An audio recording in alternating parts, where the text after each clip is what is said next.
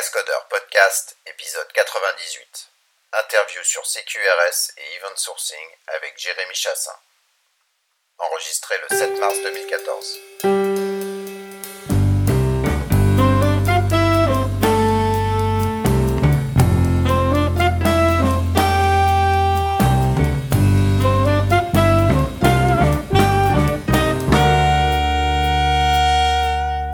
Bienvenue au Cascodeur, épisode 98, je crois, on se rapproche de numéro fatidique. On est le 7 mars 2014 et euh, je suis avec Jérémy Chassin qui va nous parler de euh, un truc qui s'appelle CQRS et au grand dame, ce monsieur travaille plutôt en .NET et dans les technologies Microsoft que... C'est tout à fait vrai, oui. Voilà. Donc vas-y, explique-nous un petit peu ta vie, ton œuvre et euh, comment est-ce que tu es venu à, à CQRS, ce que tu fais dans la vie, tout ça. Alors, euh, ben, j'ai re- j'ai rejoint la boîte dans laquelle euh, je bosse euh, actuellement, Siriona, euh, en, il y a six ans de ça. Euh, après avoir monté deux premières boîtes. Euh, et donc, je suis arrivé euh, chez Siriona en service. Et à cette époque-là, j'ai eu un petit peu l'impression que ben que je pouvais les sauver parce que je savais faire plein de choses et tout ça. Ouais. Euh, probablement un peu arrogant, mais euh, une fois euh, sur place, je me suis aperçu que le, le, le problème était un peu plus ardu que ce que j'avais envisagé. Euh, Tu pouvais les aider, mais ça suffisait pas en fait. ça suffisait pas. Enfin, Après, euh, je peux apprendre des choses, donc euh, je me suis dit que je pouvais euh, essayer de de faire quelque chose pour eux. En tout cas, je me suis pas senti euh, démuni, mais j'ai senti qu'il fallait que j'apprenne des choses euh, pour avancer. La première euh, étape euh, vers ça, c'était euh, le fait que dans la communauté .NET, on parlait de plus en plus de domain-driven design. Ouais. Donc, euh, Si tu me fais un résumé en deux minutes, c'est quoi le domaine de alors, Domain Driven Design, c'est euh, un- une technique de, modé- de modélisation qui cherche à modéliser euh, le métier euh, au travers d'un langage qu'on appelle euh, Ubiquitous Language, euh, qui euh, est un langage qui doit fonctionner comme le comme le langage euh, du métier, de façon à ce qu'on puisse l'utiliser euh, avec euh, les personnes qui travaillent dans le métier, donc ce qu'on appelle les domain experts. D'accord. Et euh, en fait, le but c'est de euh, d'utiliser le langage comme outil de modélisation, puisque c'est l'avantage des langages, c'est qu'ils sont relativement formels. En tout cas, en enlevant un certain nombre d'ambiguïtés, on peut les rendre assez formels. Euh, ils permettent de communiquer facilement et de valider euh, la modélisation facilement avec les experts, puisqu'il suffit de raconter des histoires avec ce langage pour qu'on puisse euh, nous dire euh, si le métier fonctionne de cette façon-là ou pas. Et ensuite, à partir d'un certain nombre de patterns euh, de programmation, euh, réimplémenter le fonctionnement de ce langage euh, Mhm. directement dans un langage euh, de programmation type euh, Java, .NET ou, ou euh, n'importe quel autre langage de programmation, tout en gardant la même structure dans le code que la structure de ce langage qui est en fait la structure du métier pour lequel on travaille. Et en quoi c'est différent d'un d'un use case UML ou... Le, alors, ce qui est très intéressant, c'est le focus euh, très très très fort euh, sur euh, le sur le fonctionnement du métier. C'est-à-dire que euh, il y a toute une partie de compréhension du fonctionnement du métier euh, qui euh, est complètement primordiale dans Domain Driven Design. C'est-à-dire que vraiment le but, ça va pas être de s'inquiéter de la technique, mais du métier. Alors, il y a ça s'utilise du coup euh, dans tous ces systèmes où les problèmes du métier sont complexes par rapport aux problèmes techniques qui sont derrière. Euh, mais euh, nous, par exemple, donc à Siriona où on fait de l'hôtellerie, le la richesse et la complexité du métier de l'hôtellerie finalement dépasse tous les problèmes qu'on a avec les questions de XML, de services, de etc. Enfin, quand je dis XML, c'est pour parler des trucs de l'époque quand on est arrivé. Euh, Aujourd'hui, euh, bien entendu, le jeu de technologie euh, s'est largement euh, euh, élargi. Mais quoi qu'il arrive, Oui, toute cette vu- technologie, euh, Vous utilisiez même Java pour remonter les écrans. Il y a un gars qui avait un bouquin euh, Java Web Server ou je sais pas quoi pour remonter son écran. Exactement. Ouais. Euh, ouais, ce qu'on ce qu'on fait, c'est qu'on on repousse la question de la technologie qui permettra d'implémenter le système euh, comme étant euh, un détail d'implémentation, euh, parce que euh, il faut pour ça avoir d'abord compris quel est le problème qu'on tente de résoudre, quelle est la structure du problème qu'on tente de résoudre. Et ensuite, les choix technologiques viendront naturellement appuyer la structure du problème du domaine. En fait, en particulier dans tous les systèmes très business, euh, le métier lui-même évolue très rapidement, avec des changements, avec des changements de structure du métier, etc. Si jamais il n'y a pas un alignement fort entre la structure euh, de l'implémentation et la structure du métier, va y avoir de la friction, c'est-à-dire qu'un petit changement métier va demander des gros changements dans le code, euh, alors que quand les structures sont les mêmes, un petit changement métier va demander un petit changement euh, dans le code. Euh, donc euh, toute cette notion là qui est, euh, bon, j'en parle sur mon blog, la généralisation de la loi de Conway en fait. donc de cette question d'alignement est très très importante et cet alignement entre le métier et le système, c'est vraiment le point central de Domain Driven Design pour avoir un système qui évolue à la même vitesse que le, business et le domaine dans lequel, pour lequel le système est fait. Donc pas de mon point de vue technique, euh, un peu naïf peut-être, mais je vais me dire, euh, mais ça, ça veut peut-être dire que euh, tu, donc tu vas aligner donc au niveau business, mais tu vas probablement techniquement dupliquer peut-être du code ou des données, etc. Euh, alors, à ce niveau-là, en fait, on parle, enfin, au, niveau de Main Driven Design pur, on parle finalement assez peu de l'implémentation. on, on, essaie vraiment de comprendre voilà la structure du problème euh, au travers de, de cette modélisation langage. Ensuite, il y a quelques patterns euh, dans euh, quelques patterns d'implémentation dans, dans le livre Domain Driven Design qui sont intéressants euh, et qui permettent euh, de créer des implémentations autour d'un certain nombre de problèmes classiques qu'on retrouve dans les langages. Euh, ces notions, les, tout le monde les connaît maintenant, qui sont l'entité, le repository et euh, ces choses-là. Euh, malheureusement, euh, ces patterns d'implémentation sont dans le chapitre 4 du livre. Beaucoup de gens, une fois qu'ils les ont lus, se disent ah bah comme j'en ai déjà entendu parler et dans mon ORM ou quoi que ce soit, il y a les mêmes choses, donc c'est bon en fait, j'ai pas besoin de lire la suite du livre. c'est une erreur un peu grave puisque les entités, les repositories sont les probablement les patterns les moins intéressants. Plus intéressant, c'est les value objects, qui sont immutable et qui sont très très très utiles euh, dès qu'on veut rendre beaucoup plus fonctionnel euh, le, la modélisation du domaine. Euh, les agrégats, qui sont des groupes d'entités qui sont formés autour d'une notion de transactionnalité.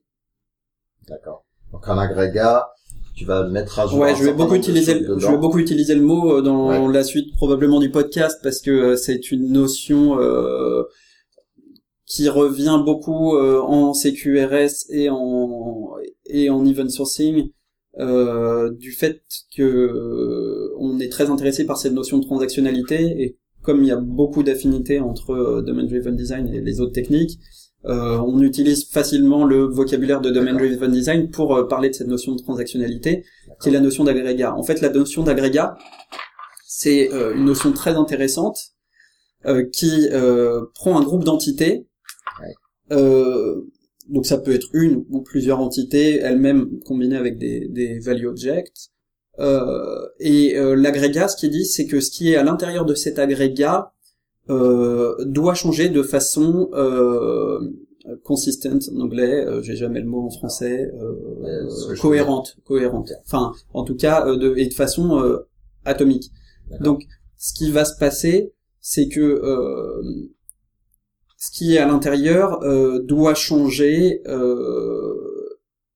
entièrement ou ne pas changer du tout et passer d'un état valable à un autre état valable euh, entièrement. Donc le sens acide qu'on connaît dans les bases de données, mais appliqué juste sur cet agrégat. Voilà, exactement.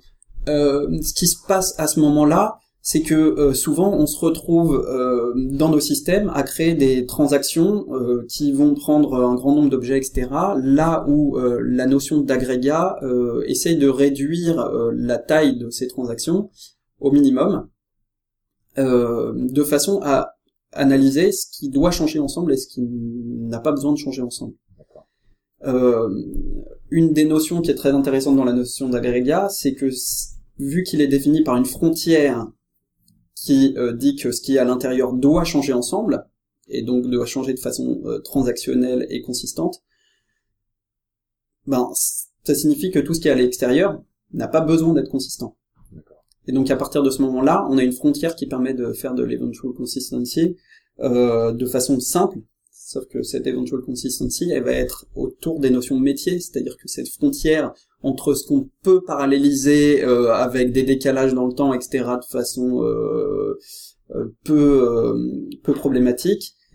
toutes ces frontières-là, toutes les toutes les coutures vont être définies après une analyse métier qui permet d'aligner donc ces, ces coutures avec le métier. Est-ce que tu peux concrétiser un peu le truc avec un exemple Alors j'ai un exemple, j'ai un exemple pour voir comment ce qu'est un agrégat. Euh, c'est par exemple, euh, vous voyez dans euh, dans ce film de James Dean où il y a deux voitures qui qui démarrent avec la jeune fille qui lâche son son foulard. il y a un, il y a un système dans lequel on a un agrégat voiture avec son chauffeur, un autre agrégat voiture avec son chauffeur, et au moment où le foulard démarre, il y a un signal qui part vers chacune des voitures pour que les voitures démarrent, d'accord? Mhm. Mais en fait, elles vont pas forcément démarrer exactement en même temps. Parce que le temps de réaction de chacun, le, si jamais il est en train de faire autre chose, etc., elles vont pas démarrer en même temps. Donc là, on est dans un cas où on a deux agrégats euh, voitures. Euh, qui va se passer, c'est que si jamais par contre on veut faire une cascade pour un film hollywoodien qui demande une synchronisation à la milliseconde, euh, ce dispositif-là ne va pas marcher. Parce qu'on va vouloir que les voitures démarrent exactement en même temps. Et à ce moment-là, ce qu'on va faire, c'est qu'on va mettre un câble entre les deux, on va mettre un dispositif électronique entre les deux voitures, on va mettre un signal en connaissant parfaitement le temps de propagation dans chacun des fils de façon à ce que chacune des voitures démarre pile au moment voulu. Et à ce moment-là, on a un, agrégat qui est constitué d'une paire de voitures. D'accord. Et pour revenir à l'informatique, du coup, euh, ta notion d'agrégat, elle est pas forcément par euh, type d'entité, mais potentiellement par instance d'entité. Exactement. Oui, oui. Alors il y a des il y a des classes d'agrégats. Donc souvent on va parler de on va parler. En fait souvent on, on passe facilement de l'un à l'autre, c'est-à-dire de la de l'agrégat euh, à l'instance d'agrégat. Euh, l'agrégat lui-même, oui, est par instance, c'est-à-dire que, enfin, la notion de transactionnalité est par instance, c'est-à-dire que euh, nous dans l'hôtellerie, on a souvent la la frontière qui se place autour des changements sur une chambre euh, ben on peut traiter les chambres euh, en parallèle. Si il y a une chambre de moins, ça n'a souvent aucune incidence en termes de timing avec le fait qu'il y a une chambre de moins, mais une chambre double de moins, ça n'a pas d'incidence sur euh, la chambre d'un autre hôtel ou une autre chambre du même type dans le même hôtel ou une chambre d'un autre type il y a quand même un lien au sens où si, quelqu'un commande cinq chambres, euh, il veut les cinq chambres ou zéro chambre. Oui, mais euh, ça n'a pas besoin. Il faut que ce soit, faut que la transaction ait lieu in fine et pas forcément euh, instantanément. C'est-à-dire que à ce moment-là, on va partir dans une notion de compensation, c'est-à-dire qu'on va vouloir faire les réservations, on va demander les réservations de chacune des chambres. Si jamais il y en a une qui échoue, on va revenir en arrière sur les autres pour restocker des chambres.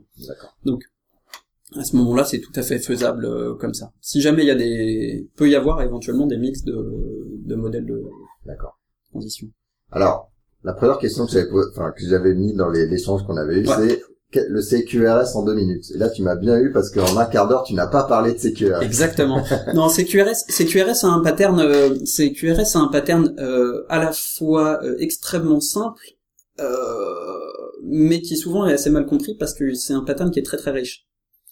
Euh, il est très simple parce que la seule chose que dit euh, CQRS, c'est que euh, on va faire un modèle pour les écritures, un modèle pour les lectures, et qu'on va écrire un système de synchronisation entre les deux. D'accord. Ça dit pas plus que ça. Ça ne parle pas de domain driven design, ça ne parle pas d'event sourcing, euh, et ça ne dit rien sur la techno à utiliser. Ni Là- nécessairement pourquoi on veut l'utiliser. ni nécessairement pourquoi on veut l'utiliser. Euh, je vais revenir sur euh, ce que ça signifie de faire cette séparation, etc. Mais euh, en tout cas, ce qui se passe du coup, c'est que les personnes qui viennent à CQRS souvent sont des personnes qui ont des problèmes, euh, qui sont bossent dans des boîtes euh, ou sur des systèmes euh, dans lesquels on a des grands nombres de machines, on a des infrastructures très riches avec énormément de composants, etc. Éventuellement même des, des, des, des, infrastructures très hétérogènes dans lesquelles on va faire, on va avoir beaucoup de problématiques de trafic, de flux, donc dans lesquelles on va utiliser du messaging, euh, etc. Donc beaucoup d'asynchrones, euh, dans lesquels finalement il y a tout une, un tas de, de, de parties où on n'a pas peur d'utiliser de la consistance euh, éventuelle, euh, toutes ces choses-là. Euh, donc très rapidement, les gens qui ont parlé de euh, euh, ont parlé de l'utilisation de CQRS dans ces environnements qui semblent euh, assez compliqués. Et donc il y a pas mal de personnes qui viennent sur le au, à cette notion de pattern et qui euh, voient ça et se disent oh là c'est pas pour moi parce que ben parce que c'est beaucoup trop compliqué ou qui euh, du coup mettent en place ces choses là pour pouvoir faire ce qu'ils pensent euh, être du CQRS euh, alors qu'ils en ont pas besoin. Ouais. Ils ont besoin de CQRS mais pas de cette infra- infrastructure parce que ils ont pas besoin de faire de la consistance éventuelle, ils ont pas besoin de faire euh, de la distribution, ils ont pas besoin de faire du messaging. Juste pour clarifier, a des gens qui parlent pas du tout anglais, alors c'est, on va dire plutôt consistance à terme en français. Consistance à terme en français, oui oui. Eventually, c'est un Éventuellement, bien entendu, je, je, je, je l'utilise comme ça en français, mais Non, oui, bien entendu, c'est une traduction et à terme. Ouais, ou in fine, ça pourrait être aussi, fine. euh, voilà. Donc consistance euh, in fine, qui veut dire que euh, quand on, juste après l'opération, si on regarde euh, l'état du système, euh, il y a des parties qui sont, euh, qui ne sont pas euh, consistantes. Qui est aussi un terme anglais d'ailleurs en plus, c'est aussi un faux ami. Ouais. Euh. Mais euh, que quoi qu'il arrive, euh, au bout d'un délai en général qui peut être défini par des par des SLA ou quelque chose comme ça, euh, finira par euh, quoi qu'il arrive par être dans l'état attendu. Ouais. Au bout d'un délai euh, court, court étant indéfini en fonction du problème euh, en question. Certains systèmes, la consistance in fine euh, peut euh, être sur quelques millisecondes, sur d'autres ça peut avoir quelques minutes voire quelques heures sans que ça pose de problème, ça dépend vraiment du, du domaine euh, Ouais. et tout ça. Euh, Et donc, c'est un- alors, j'avoue que CQRS, moi, je l'avais appris euh, à la conférence euh, l'université du SI. Je sais plus, j'avais vu un présentateur en parler. Ouais. Et en fait, euh, quand j'ai re- recreusé là pour cette présentation, euh, je l'ai compris complètement différemment. Donc, euh, je sais pas, je sais pas si j'avais pas assez écouté, etc. Je sais qu'il m'avait marqué. euh, je l'avais trouvé ça intéressant cette idée euh, logique de séparer euh, la notion d'écriture et la notion de lecture. Exactement. Ce que j'avais pas forcément capté, par exemple, c'est que tu vas pouvoir créer plusieurs versions des choses que tu vas lire grâce au fait que tu as un input d'entrée d'écriture Voilà. et après faire Exactement. chose. En fait, euh, ce qui se passe, c'est que euh, euh, CQRS, ça repose à la base, ça on a mis longtemps à, à trouver le, le terme. Euh, à la base, on parlait de CQS architectural. Donc, qu'est-ce que CQS C'est euh, Command, and Query, Command and Query Separation, Ouais. la séparation des commandes et des requêtes, euh, qui est un pattern classique d'écriture de code. On n'est pas du tout dans l'architecture, là on est vraiment dans l'écriture du code, et c'est euh, éviter euh, les surprises en faisant que euh, toute euh, commande euh, prend des paramètres et est void. Donc une commande, on lui dit de faire quelque chose et elle retourne rien. Donc on crée un pur euh, side effect, euh, un pur effet de bord. euh, mais euh, par contre, une fonction, une requête, demande au système quelque chose. À partir du moment où elle retourne quelque chose, elle est censée être pure, c'est-à-dire n'avoir aucun effet de bord sur le système, donc ne pas du tout changer l'état du système. Ouais. Euh, ça permet euh, de fiabiliser C'est Eiffel, je crois, qui promeut- oui, de la qui, qui- exactement.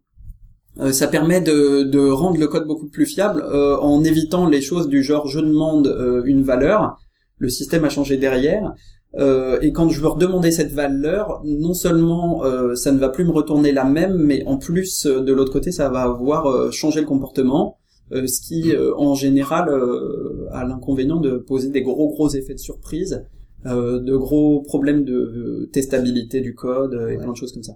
Et comment tu fais quand tu as des trucs qui, qui sont, par exemple, une séquence dans une base de données, par définition, tu prends une valeur, tu la récupères et quand tu la redemandes après, t'as... Alors après, il y a des, il y a des, il y a tout un tas de, de, de patterns euh, pour faire ça, qui sont euh, justement les séquences, qui sont les observables, etc., qui sont des structures de plus haut niveau Ah, euh, autour des, des valeurs, mais qui elles-mêmes ont un comportement qui est censé être euh, fiable et alors euh, je sais que les, les itérateurs euh, en général cassent ça euh, parce que pour que le pour que l'écriture soit simple, on fait un move next qui retourne un booléen.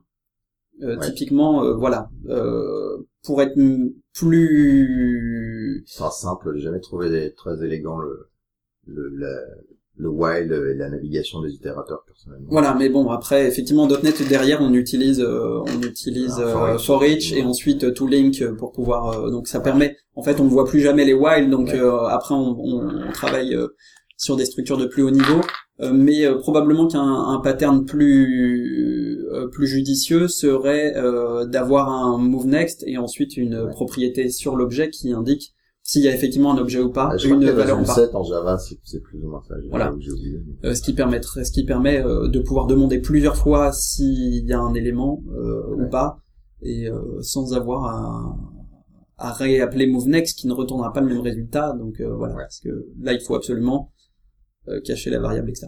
Mais euh, donc voilà, on a cette notion de, mais on a cette notion qui est intéressante à partir de ce moment-là. euh, en fait, c'est moins sur l'implémentation de CQS que le que le euh, CQRS, euh, donc qui est euh, Command and Query Responsibility Segregation. Mhm. Euh, donc segregation qui est beaucoup plus fort que separation, hein, bien entendu.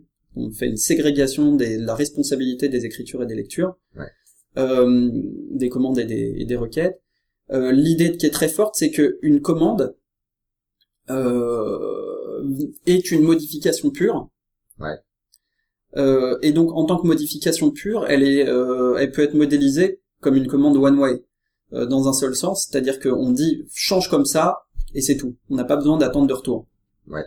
Au pire, ce qu'on attendra comme retour, c'est j'ai pu le faire ou j'ai pas pu le faire, Ouais. mais on n'attend aucune valeur de retour Euh, de la part du système. Alors qu'une query, euh, c'est un, c'est une opération, elle, qui est euh, totalement sans effet sur le système lui-même. On demande au système dans quel état il est et ça le retourne et on est sûr que le système ne changera pas dû à cette requête. Ce qui est très intéressant puisque à partir de ce moment-là, ça veut dire que pendant que le système tourne, on peut faire des requêtes dessus et ça ne viendra jamais perturber le ce qui se passe euh, sur ce système. Donc on a un, ça permet d'avoir un système d'observation euh, qui est euh, qui est beaucoup plus plus robuste. J'ai une question sur euh, l'écriture, donc euh, ça va être peut-être un peu lié à ma, ma ta Ouais. question initiale sur les séquences, mais euh, alors moi je viens de l'ORM où on est drivé par le, le modèle métier et puis euh, c'est un bloc en fait et ce bloc-là il est protégé par les transactions Ouais. et nous on interagit sur les objets et à un moment on lui dit synchronise tous les changements que je fais. Mm. Et donc euh, est-ce qu'il y a qu'est-ce comment tu fais dans le CQRS quand des fois tu as besoin de l'info du système de son état pour décider d'une commande? Alors, en fait, comment comment ça se passe? En fait, donc euh, les déjà, euh, on a parlé de domain driven design et on a parlé d'agrégat. Ouais. En fait, ce qui va se passer, c'est que euh, pour faire modifier le système, en fait, on va pouvoir avoir ce qu'on appelle le domaine, Ouais. le domaine, qu'on va pouvoir implémenter euh, de cette façon-là. On va écrire des agrégats, Ouais. d'accord? Ces agrégats vont maintenir leur état, et on va leur envoyer des commandes pour que l'état change. D'accord? Il y a quelque chose qui est très intéressant là-dedans, c'est que euh, la commande donc est one way, l'agrégat attend une commande et pour chacune des commandes, elle va avoir une modification qui va être atomique, qui ne va pas nécessiter de transaction en dehors du contenu de l'agrégat. Et la commande n'est pas forcément idempotente. Elle n'est pas forcément idempotente, c'est une propriété intéressante à, Ouais. avoir, mais euh, c'est pas c'est pas nécessaire. Souvent, on peut, si on a des solutions de messaging ou des choses comme ça, on peut euh, mettre euh, au pire des identifiants dans les commandes de Ouais. façon à ce qu'elles soient pas répétées ou des choses comme ça. Euh, Non, mais je Donc là- plus de la sémantique de la commande. la sémantique de la commande n'est pas forcément idempotente. Il y a tout un tas d'endroits où il sera très intéressant d'avoir cette propriété, Ouais. c'est pas nécessaire. Euh, donc on va envoyer, on va euh, demander, on va exécuter une commande. Parce que si je dis envoyer, on va tout de suite croire que je parle de messaging, ce qui n'est pas forcément le cas. En tout cas, on va on va euh, exécuter une commande sur l'agrégat Ouais. qui va changer d'état. Ouais. Et ça déjà c'est quelque chose de très intéressant parce que ce qui se passe c'est que euh, on s'aperçoit qu'ici notre domaine il va être euh, structuré à cet endroit-là uniquement sur ces problématiques de transactionnalité. C'est-à-dire que euh, la seule comme on n'a pas besoin de demander à cette partie-là dans quel état le système, la seule chose qu'il a à faire c'est je te demande de changer comme ça, on, prend l'état qui peut être en mémoire déjà, ou qu'on peut recharger depuis une base de données, depuis un flux d'événements, quelque chose comme ça. On le prend, on regarde quelle est la commande qu'on demande d'exécuter, et ce qu'on va faire, c'est, étant donné l'état qui est à l'intérieur de l'agrégat et ce qu'on me demande de faire, Ouais. voilà mon nouvel état. D'accord On sauve l'état, et on est parti. On peut continuer. D'accord. D'un seul coup, le, la notion de modèle métier devient beaucoup plus simple.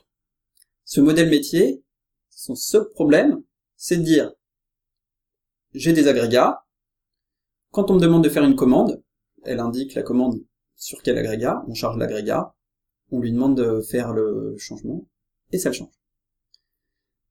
Il n'y a jamais de transaction qui est censée être plus large qu'un agrégat, puisque puisque c'est la notion d'agrégat, puisque la notion d'agrégat elle-même, euh, enfin puisque la notion d'agrégat elle-même inclut la notion de transactionnalité, on n'a jamais Ouais. besoin de faire. Si, si jamais il y a quelque chose, si à partir du moment où on a besoin de faire une transaction entre deux agrégats, c'est que ça devrait être un seul agrégat, ou alors qu'on a une contrainte qui est trop forte et qu'on pourrait envoyer deux commandes et s'assurer que les deux commandes sont effectuées euh, à la in fine, compensation.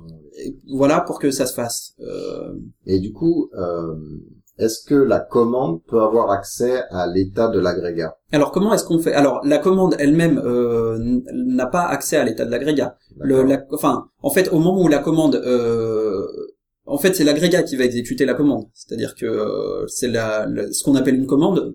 Le plus simple, c'est de faire une méthode sur l'agrégat et de la faire. Alors, Si, je vais prendre un exemple. Euh, J'ai un... si, si on si on modélise un agrégat comme étant une classe, son état ça va être les, les variables membres, les champs privés, et euh, les commandes vont être les méthodes dont les paramètres vont être les paramètres de la commande. D'accord Et donc, il a accès à l'état, parce qu'il la classe à C'est à l'intérieur. C'est l'agrégat lui-même qui va effectuer le changement de Donc, la si ta commande. logique, c'est applique une réduction sur le panier quand c'est au-dessus de 100, mais pas au-dessous de Voilà. 250, enfin, de, de 250. On aura une méthode applique la réduction avec les quelques Avec paramètres qui ont besoin de Ouais. voilà.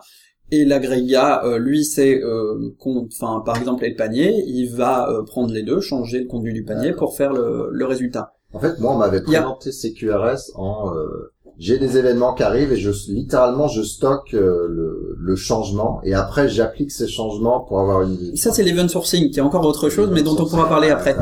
Voilà, qui va très bien, enfin qui nécessite ces QRS, qui va très bien avec Domain Driven Design, mais euh, qui de contraintes pour le coup. qui a des contraintes un peu différentes. Euh, mais euh, pour parler vraiment CQRS, après le, la notion de stockage, etc., c'est c'est Ouais, autre chose. c'est- On verra pourquoi le l'event on peut discuter après de pourquoi l'event sourcing est intéressant. Mais il faut pas que ça dure deux heures. C'est ça. Ce qui va se passer par contre au niveau de au niveau de l'agrégat et qui est qui est intéressant, euh, c'est que euh, en fait on va se retrouver avec des classes qui n'ont que des setters, enfin qui n'ont que des méthodes et pas de propriété euh, de fonction pour demander son état puisque personne n'en a besoin. Tout l'accès à l'état est interne aux méthodes euh, Ouais, pour la changer. Ouais. D'accord? Donc après la question c'est euh, oui mais si jamais euh, enfin ça c'est gentil mais euh, comment est-ce qu'on fait pour pour euh, pour afficher l'état du système puisque Ouais. euh, d'un côté là on a un système qui est en changement pur et il y a deux choses qui vont inter qui vont dont on va avoir besoin, c'est premièrement d'afficher l'état de ce système, Mm. puisqu'on ne fait pas des commandes à l'aveugle, et d'autre part, comment est-ce qu'on utilise euh, des valeurs de l'état du système pour prendre des décisions pour les réinjecter dans le système, puisque euh, Entre, Par entre exemple- agrégats, tu veux dire. par exemple entre agrégats. Ouais. Euh, donc pour ça, on a besoin d'un modèle de lecture. Ouais. Le modèle de lecture, euh, ça va être euh, simplement une autre représentation de l'état interne du système euh, à des fins de lecture. Alors euh, là, par contre, ce qui est assez marrant, c'est que euh, à partir du moment où toutes les décisions ont été prises à l'intérieur de l'agrégat, c'est-à-dire ce qu'il faut faire et comment il faut changer, le modèle de lecture, lui, euh, n'a plus besoin de prendre des décisions, c'est une bête projection. Ouais. Euh, une bête projection euh, de l'état actuel du système, et qui euh, sur laquelle on va euh, en général essayer de faire justement toutes les transformations euh, nécessaires de façon à ce que la lecture soit le plus simple possible. Donc, L'affichage, je veux dire. L'affichage, Ouais. ouais. Donc, euh, par exemple, euh, si jamais vous avez besoin, vous avez des, des commandes et que euh, vous voulez afficher une liste des commandes avec euh, le nombre de produits à l'intérieur, la plupart du temps, ce qu'on va faire, c'est de faire une requête qui va lister les commandes et ensuite qui va faire un agrégé des lignes de du nombre de lignes Ouais. de groupe d'éléments dans, dans la dans, dans la commande, d'articles dans la commande. Et ce qui est bête, c'est que en général, on a pour la plupart des systèmes euh, 100, 1000, 10 000, 100 000, 1 million de fois plus de lecture que d'écriture. Et ce qui est marrant, c'est qu'on va refaire ce calcul des centaines ou des milliers ou des millions de fois, alors que la donnée ne change pas. Ouais. D'accord? Ce qui, euh, bon, au-delà de, enfin, peut poser des problèmes de scalabilité pour tous les systèmes qui Ouais. ont des gros volumes, euh, mais même indique clairement un problème de design, puisque euh, on a euh, une opération complètement inutile, et en particulier, on a euh, une opération qui va rendre la lecture euh, difficile, euh, puisque euh, à la lecture, il va falloir en fait, comme on, en fait, ce qui se passe là, ce dont on ape- s'aperçoit, c'est que la structure. Pourquoi est-ce qu'on stocke pas le le nombre de d'éléments, enfin de d'articles dans la La commande. dans la commande À euh, l'écriture. voilà, à l'écriture, ben parce que ça va faire de la duplication à cet endroit-là et que on- au niveau de la transactionnalité, on risque de se prendre les pieds dans le tapis et à un moment d'oublier, etc. Et que du coup, on va avoir un système qui qui va pas bien marcher. Donc on se dit, pour la fiabilité de l'ensemble, on va le faire à la lecture. Euh, sauf que derrière, par contre, la lecture devient compliquée puisque souvent ce qu'on fait, c'est que euh, le schéma classique, c'est on a l'interface euh, qui doit afficher quelque chose, elle demande un view model, qui elle-même demande un objet métier, qui elle-même fait une requête en base de données. Et là, ce qui va se passer, c'est que l'ORM va prendre les données, les retourner. Euh, derrière, on va euh, les retransformer dans l'objet métier, puis dans l'objet métier, on va les retourner et on va les retourner au view model, qui elle-même remodifie pour pouvoir afficher. Ouais. D'accord? Stop. Stop, c'est trop compliqué. Faut pas faire ça. Non, si jamais on avait dans la base directement la donnée avec le, le nombre d'éléments Agrégé. agrégés, il suffit de faire un select étoile, sortir les commandes et là pour le coup les active patterns de Ruby, euh, enfin les, les active euh, non pas, pas- Active record. de Ruby euh, sont largement suffisants et font Ouais. tout à fait l'affaire. Et pourquoi est-ce qu'on a envie d'utiliser ce genre de truc là C'est une ligne par, euh, par Une résultat ligne de requête. par résultat de requête. Le seul problème, c'est euh, comment est-ce qu'on, si jamais on a doit gérer au niveau de la transactionnalité euh, ces problèmes-là, on va pas s'en sortir. En particulier quand on a des jonctions multiples entre des choses comme ça, etc. Euh, donc l'idée, c'est de dire, Juste avant, il y, a, il y a quand même un contre-argument à ce que tu disais. Euh, même si on a un million de fois plus de lecture que d'écriture, Oui. et donc effectivement, on préférait le calculer une fois plutôt que le calculer un million de fois. Euh, souvent, c'est c'est pas homogène. Donc, on, mettons que j'ai un million de clients, mais j'ai que 10 clients euh, actifs euh, sur ce mois-là. C'est un peu con d'avoir précalculé pour les un million de clients.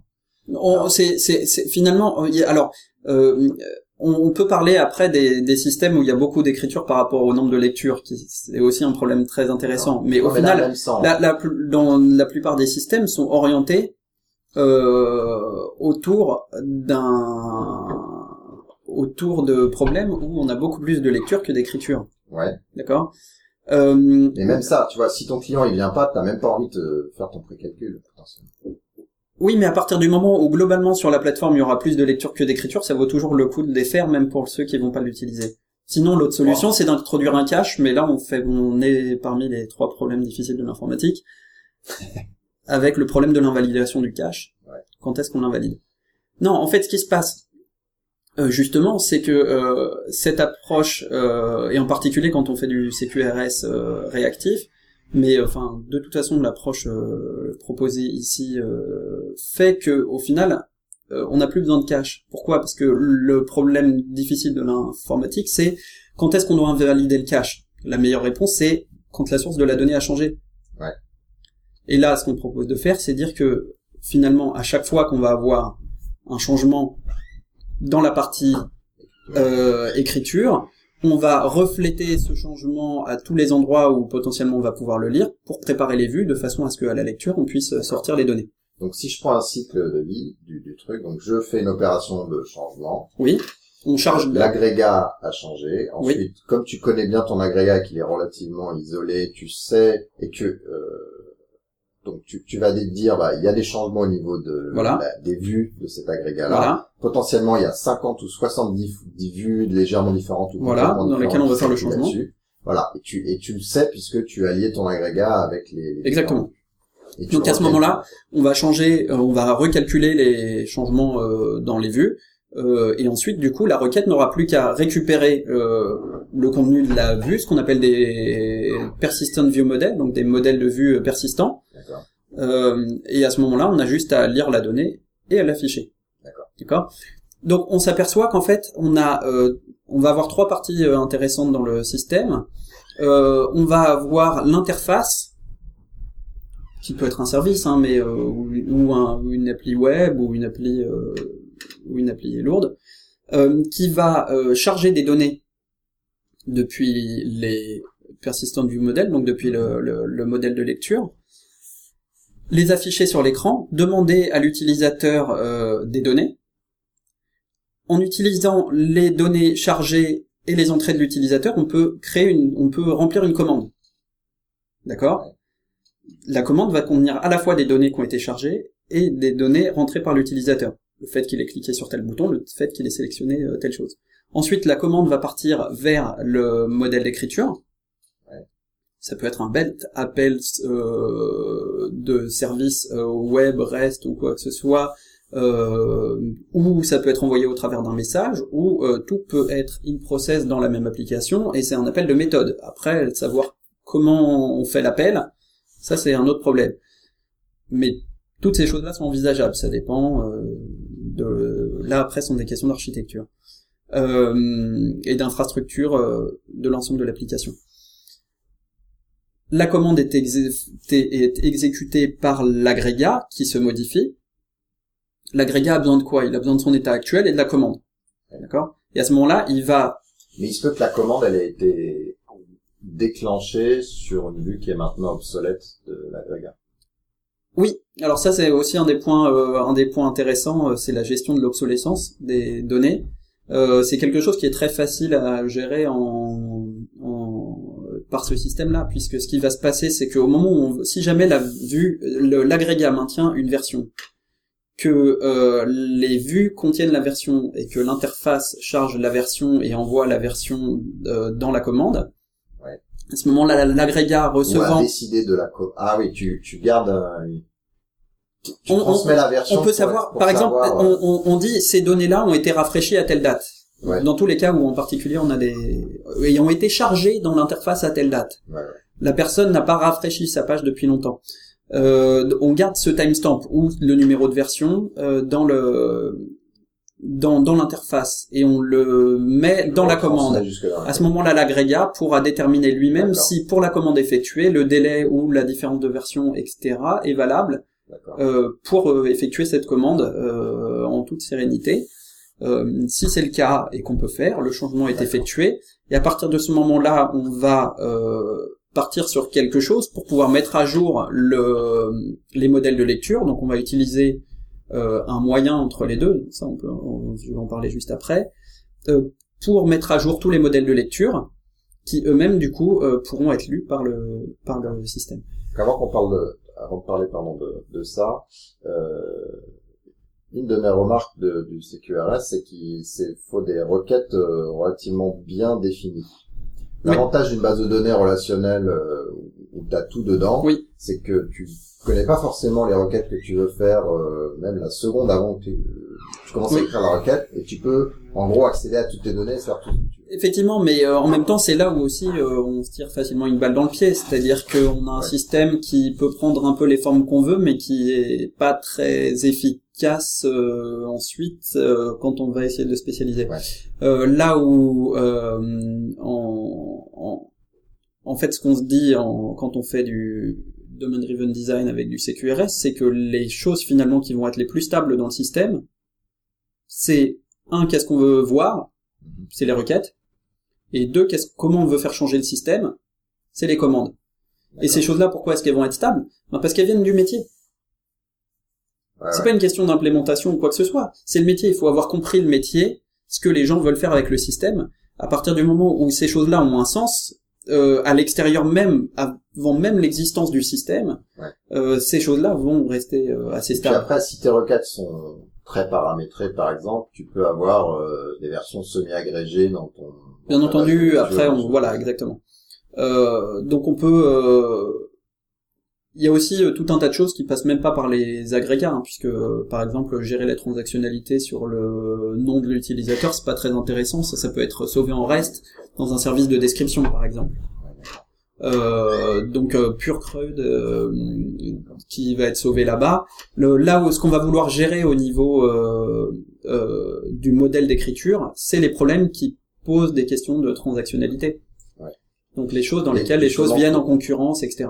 Pour revenir à ça, euh, du coup, t'en chies grave au moment de ton design. Parce que pour bien définir l'agrégat proprement et pas se tromper, C'est il y a, toujours des options pour les pour le changer. euh, après il faut reprendre euh, les il faut reprendre les enfin dans n'importe quel système si si vous as commencé à définir tes bases SQL et qu'au final euh, elles vont pas par rapport à ton problème, ouais, bien sûr, il va falloir faire des scripts de migration et des choses comme ça. On s'en passera pas.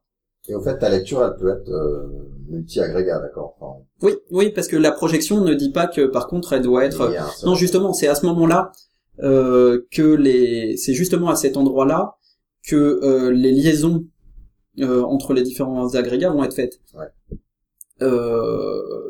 Puisque souvent, y a, on est intéressé par des données qui sont dans plusieurs agrégats et qui, les agrégats, eux, n'ont besoin de se référencer que par identifiant. Euh, puisque le reste est en dehors de leurs euh, contraintes transactionnelles, ils n'ont pas besoin d'accéder aux données de l'autre agrégat ou alors on leur passera une copie des données dans la commande. Ils n'auront pas besoin de savoir d'où ça vient. C'est pas grave si c'est pas complètement à jour. Si jamais ça avait besoin, toutes ces données-là seraient dans le même agrégat. Typiquement, un pays ou... Alors, attends.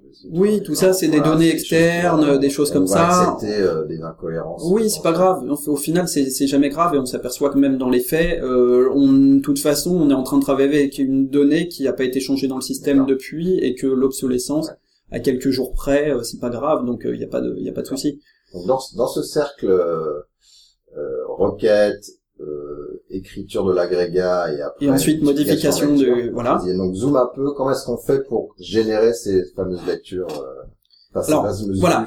Le- le- en fait, donc en, dans, dans- en CQRS, euh, on a euh, un modèle de- d'écriture, donc qui Ouais. va être euh, totalement modélisé autour de la transactionnalité du métier. Donc c'est là qu'on utilise en général Domain Driven Design pour faire cette analyse, euh, comprendre les commandes, euh, comprendre les frontières de transactionnalité autour, des agrégats, et on va avoir un modèle de code de stockage qui va être totalement autour de ces notions-là.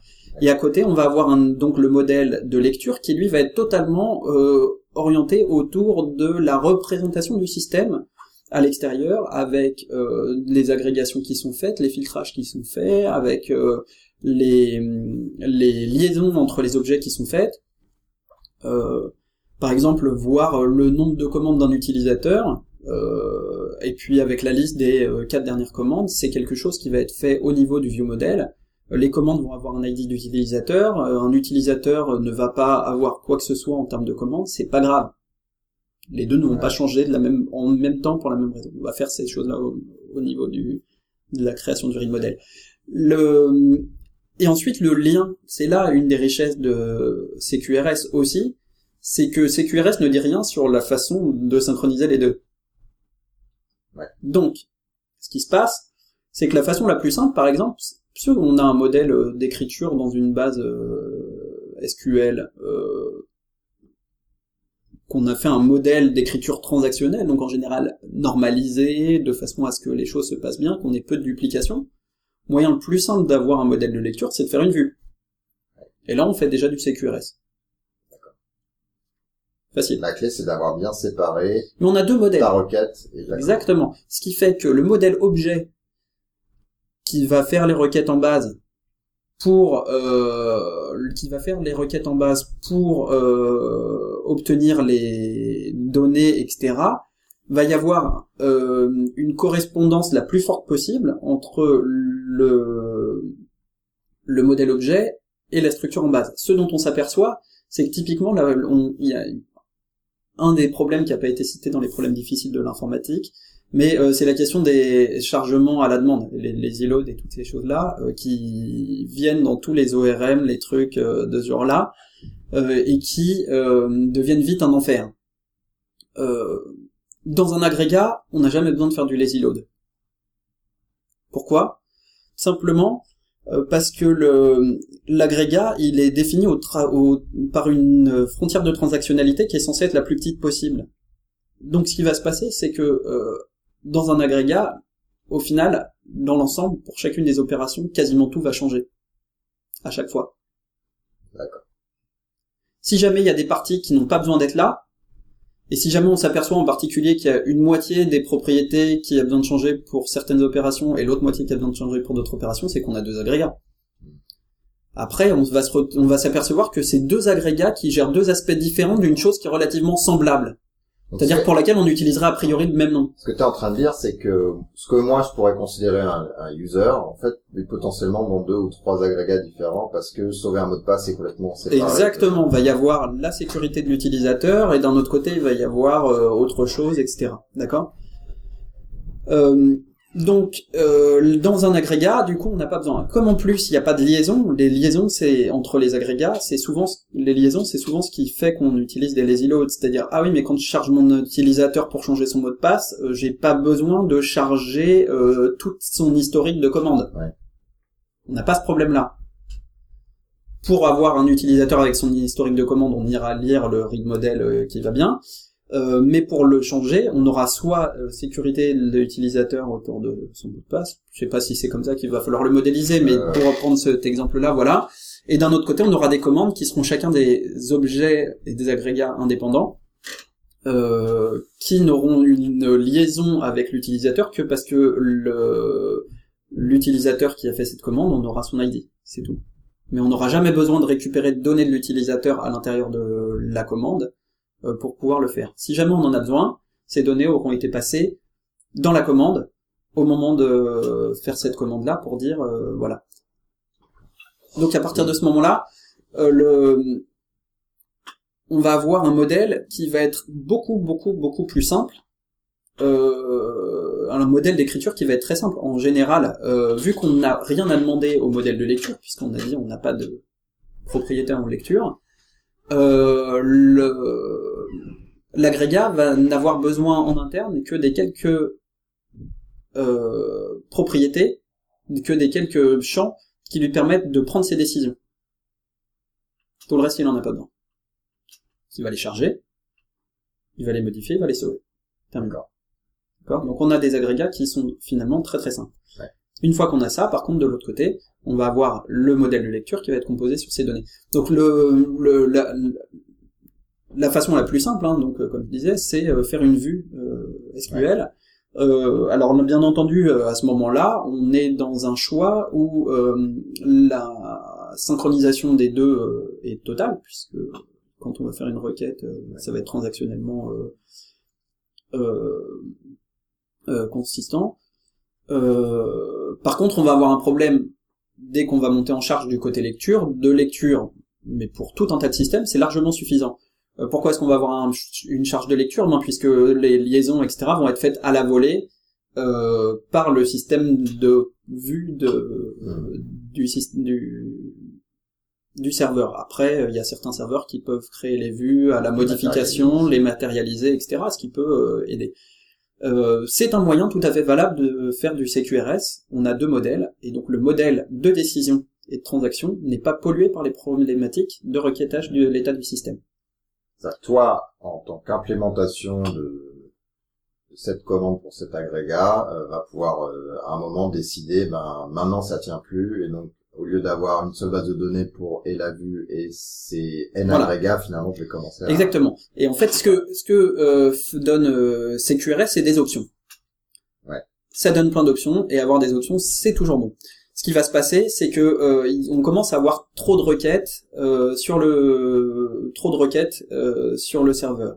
comment est-ce qu'on va s'y prendre? Ben, par exemple, ce qu'on peut faire, c'est ne plus utiliser des vues, casser, avoir des tables et avoir du code qui va faire la transformation. Ouais. Là, à ce moment-là, ce qui va se passer, c'est qu'on va avoir d'un côté une base qui va être en écriture et une autre qui va être en insertion d'un côté, donc pour ce, ce lien, mais depuis l'extérieur, là où il y a la charge, uniquement en lecture. Mhm. Et derrière, ça va être très facile à répliquer ça. Euh, on peut utiliser une réplication euh, native du serveur, euh, ou euh, simplement euh, effectuer le code qui fait la projection sur chacun des serveurs. Mais quoi qu'il en soit, on peut du coup avoir un seul serveur en écriture et dix serveurs en lecture. Ouais. Et on n'a jamais de problème avec ça puisque euh, puisque euh, effectuer une modification sur le serveur, ça passe pas par le même chemin que faire une demande. Donc on n'a pas de problème du genre ah mais mes chaînes de connexion, euh, comment je fais pour savoir s'il faut que j'appelle ce serveur-là hein D'un côté on a les lectures, c'est un problème, d'un autre côté on a les écritures, c'est un autre problème. Question sur les lectures, est-ce que un tu garantis que pour une vue donnée, enfin, une, une requête donnée, par contre tu es consistant, c'est-à-dire l'opération de changement que tu appliques, tu fais ton calcul et tu il y a des options. la nouvelle vue. Ça, il y a des options. Alors, ce qui va se passer souvent, c'est que euh, synchroniser, euh, synchroniser euh, l'état complet d'une base d'écriture avec l'état complet d'une base de lecture, euh, si jamais il faut commencer à faire des diffs entre les deux pour savoir ce qui s'est passé, ça va être un enfer, d'accord? Donc, ce qui se passe, c'est qu'en général, on met un système d'événements entre les deux, c'est-à-dire que euh, les agrégats vont aussi indiquer ce qui a changé quand ça a changé, de façon à ce que euh, dans la lecture, euh, dans lors de la projection de la lecture, on puisse utiliser cette information-là pour un peu plus voilà, pour pouvoir ne changer que ce qui change dû au changement indiqué par l'événement. Ouais. donc à partir de ce moment-là, euh, la projection, ça va devenir simple puisque c'est juste euh, ben, faire un fold pour ceux qui connaissent le mot, euh, c'est-à-dire en gros avoir une fonction qui, pour un événement, choisit la modification à faire et on prend la suite des événements qui ont lieu et on les applique les uns après les autres pour changer et accumuler les changements dans la projection. Alors, c'est là. du coup, ta vue, enfin, ta représentation entre les différentes vues est pas forcément synchro à un instant donné. Alors, non, mais une fois de plus, la question, c'est, c'est pas parce qu'on envoie un événement qu'on a besoin de le faire de façon asynchrone. si jamais, par exemple, on dit, euh, que on a euh, un serveur, on a un serveur, non non même pas du tout fast commit, euh, on a euh, un serveur HTTP auquel on demande une, on demande l'exécution d'une commande. Lui charge l'agrégat, euh, effectue les modifications sur l'agrégat, sauve l'agrégat, crée un objet événement. On n'a toujours pas lâché la commande HTTP euh, là-bas, hein, d'accord? Et ensuite crée une transaction sur le serveur, euh, appelle euh, toutes les modifications sur toutes les tables, finit la transaction, revient et lâche le l'appelant. L'appelant peut faire sa requête. Toutes les modifications ont été, ont été faites de façon synchrone pour la prochaine lecture euh, et en plus de façon atomique. C'est le schéma le plus simple et c'est celui que je recommande d'utiliser euh, tant qu'on n'a pas besoin de plus. Ouais. Mais là, une fois de plus, on a une option. Euh, d'accord. On n'est pas obligé de faire les projections dans la même transaction que le- la modification pour la base d'écriture. Ouais. Donc on peut entre les deux mettre un système de messaging Hmm. ou au moins un appel euh, asynchrone sur un thread ou quoi que ce soit. Et de l'autre côté, on n'est pas obligé non plus de modifier toutes les tables ou toutes les vues de façon synchrone euh, dans une seule transaction. Après, là où le pro- à chaque fois la question c'est à chaque fois qu'on relâche un petit peu de transactionnalité, on peut rendre les choses potentiellement un peu plus complexes. Donc c'est à voir à quel moment on relâche la transactionnalité pour euh, avoir une consistance in fine. Peut-être qu'il y a des parties qu'on va faire en C'est synchrone, métier en fait qui va driver. et ça va être la question du métier, les endroits et, euh, versus la scalabilité du système, euh, la charge euh, et toutes ces choses-là. Donc, euh, ce qui se passe, c'est que le le mieux souvent, c'est de prendre le- la solution la plus simple. Hmm. Si jamais vous pouvez faire les euh, les modifications du view model de façon transactionnelle avec le changement de l'autre côté, c'est super puisque ça Ouais. fait un système beaucoup plus compréhensible, beaucoup plus simple. Et par contre, toi, quand t'implémentes une commande et une réponse, même si t'as le truc hyper simple avec juste une base de données, Ouais. tu vas te forcer à avoir euh, littéralement, enfin si on parle en objet, des classes différentes entre ce qui est vu et ce qui est... Oui, exactement, oui, oui, oui, c'est ça. C'est-à-dire que, en fait, ce qui se passe, c'est qu'en général, bon, en parlant euh, objet, euh, mais pour aujourd'hui, euh, j'ai écrit tout, toutes ces choses-là euh, en F Sharp, donc dans un langage fonctionnel.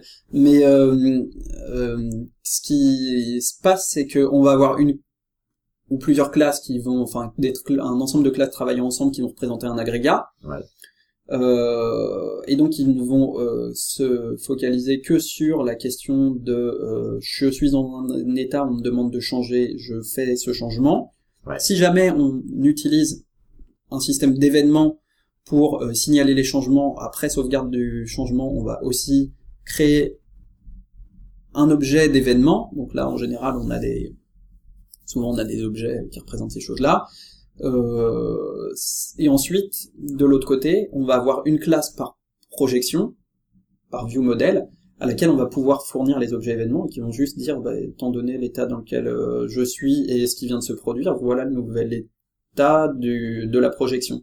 Mais euh, les projections, normalement, ne doivent jamais être euh, beaucoup plus que euh, euh, faire des choses du type euh, remplacer la, pré- la valeur précédente par la nouvelle, ou euh, ajouter des valeurs entre elles, ou soustraire des valeurs entre elles.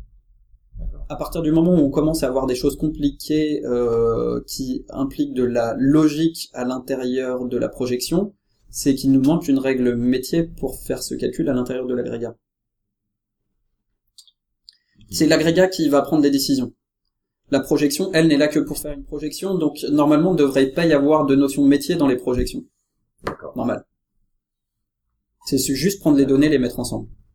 Quand à chaque fois qu'on se retrouve avec euh, du code métier dans les projections, c'est qu'il faut le remonter dans l'agrégat, mettre le résultat de cette euh, décision dans l'événement, de façon à ce que la, la projection puisse utiliser la donnée déjà calculée. Oui, tu vas Et l'appliquer. forcément le stocker ce calcul puisque con- Non. concrètement tu peux le retrouver à partir des données brutes Pourquoi pas et tu vas passer dans l'événement. Exactement. Ce qui fait que tout le code métier se trouve dans l'agrégat Ouais. et pas euh, dans les projections. Les projections, euh, c'est quelque chose qui doit pouvoir euh, se faire à peu près les yeux fermés, dans lequel il y a quasiment, bon, il y a quasiment aucune logique, etc. C'est juste euh, prendre des données. Puis, euh, et- On va passer à un... Est-ce qu'il faut... Alors on va passer à des comparaisons. Ah non, il y avait juste un dernier truc que je voulais dire par rapport aux options quand même, euh, avant qu'on passe à la suite. C'est que autant du l'intérêt d'avoir des modèles différents en lecture en écriture, c'est que côté lecture, on a vu que pour monter en charge, euh, on va avoir tendance à faire euh, du load balancing sur euh, un nombre croissant de serveurs. Euh, côté écriture, on vu qu'on a un autre modèle et un autre problème, euh, ça marche pas parce que euh, le problème c'est que si on commence à distribuer les modifications sur les agrégats sur des machines en parallèle, on va avoir beaucoup de problèmes de concurrence. Donc le modèle de montée en charge du côté écriture, ça va être plutôt du sharding. C'est-à-dire Par agrégat, ouais. par agrégat, on va prendre les identifiants des agrégats Ouais. et on va distribuer sur les machines euh, pour le même agrégat euh, les commandes dans l'ordre. de façon à ce que euh, une machine puisse traiter euh, rapidement l'agrégat avec toutes les commandes qui le concernent, etc. Donc là, on voit une fois de plus l'avantage d'avoir deux modèles, c'est-à-dire qu'on a des modèles de montée en charge qui sont très différents. Ouais. Il y en a un où on a des transactions, il faut les, les séquencer. De l'autre côté, on a des lectures qui sont euh, qui ne changent pas l'état. On peut les faire en parallèle et on a intérêt à les faire en parallèle. On peut changer le nombre de serveurs d'un côté et de l'autre, indépendamment, etc. Donc on a vraiment un nombre d'options euh, qui est bien plus grand. Et est-ce que ça t'aide après en termes de bah, d'évolution? Alors oui, mais je veux dire, euh, est-ce que du coup c'est clair dans ta tête et que t'es capable de facilement euh, splitter les trucs? J'imagine si tu pars avec une seule base de données et tout est agrégé, ton implément, ton détail d'implémentation pour le coup il est vachement euh, Oui. connecté. Il va falloir Effectivement. Euh, alors, il y a, mais en fait, on s'aperçoit aussi qu'on va. Le, le truc, c'est qu'on a tendance euh, parce que les bases, euh, les bases SQL sont en général assez, euh, assez polyvalentes. On peut, enfin, on peut les tordre dans tous les sens pour faire pas mal de choses. Ouais. Euh, en fait, ce dont on s'aperçoit là aussi, c'est que euh, on n'est pas du coup obligé d'utiliser le même système de stockage des deux côtés. Et même, on n'est pas obligé d'utiliser le même système de stockage de côté écriture pour tous les agrégats, et on n'est pas obligé Oui. d'utiliser le même système de stockage du côté lecture pour toutes les données qu'on veut afficher. dire, Typiquement, si jamais tu utilises déjà un, un, un cube euh. OLAP, Ouais. euh, quelque part tu fais déjà du CQRS puisque euh, il y a un système de synchronisation qui prend les données transactionnelles qui les projette dedans et on a un stockage différent qui prépare euh, les données de façon à être euh, requêtées d'une certaine façon.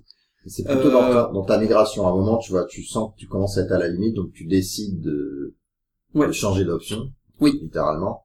Est-ce que ça t'aide au sens où euh, bah, t'as mieux réfléchi et anticipé Oui, alors euh, il y, a, y, a, y a des choses euh, qui peuvent être euh, assez marrantes. Il y a souvent dans les, par exemple dans les entreprises, euh, ben les gens sont quand même intéressés par le modèle. sous- enfin, les agrégats sont souvent mieux stockés dans des bases de documents, Ouais, oui. Ouais, ça- puisque on n'a pas le problème de la liaison. Un agrégat, on le demande par son ID. Ouais.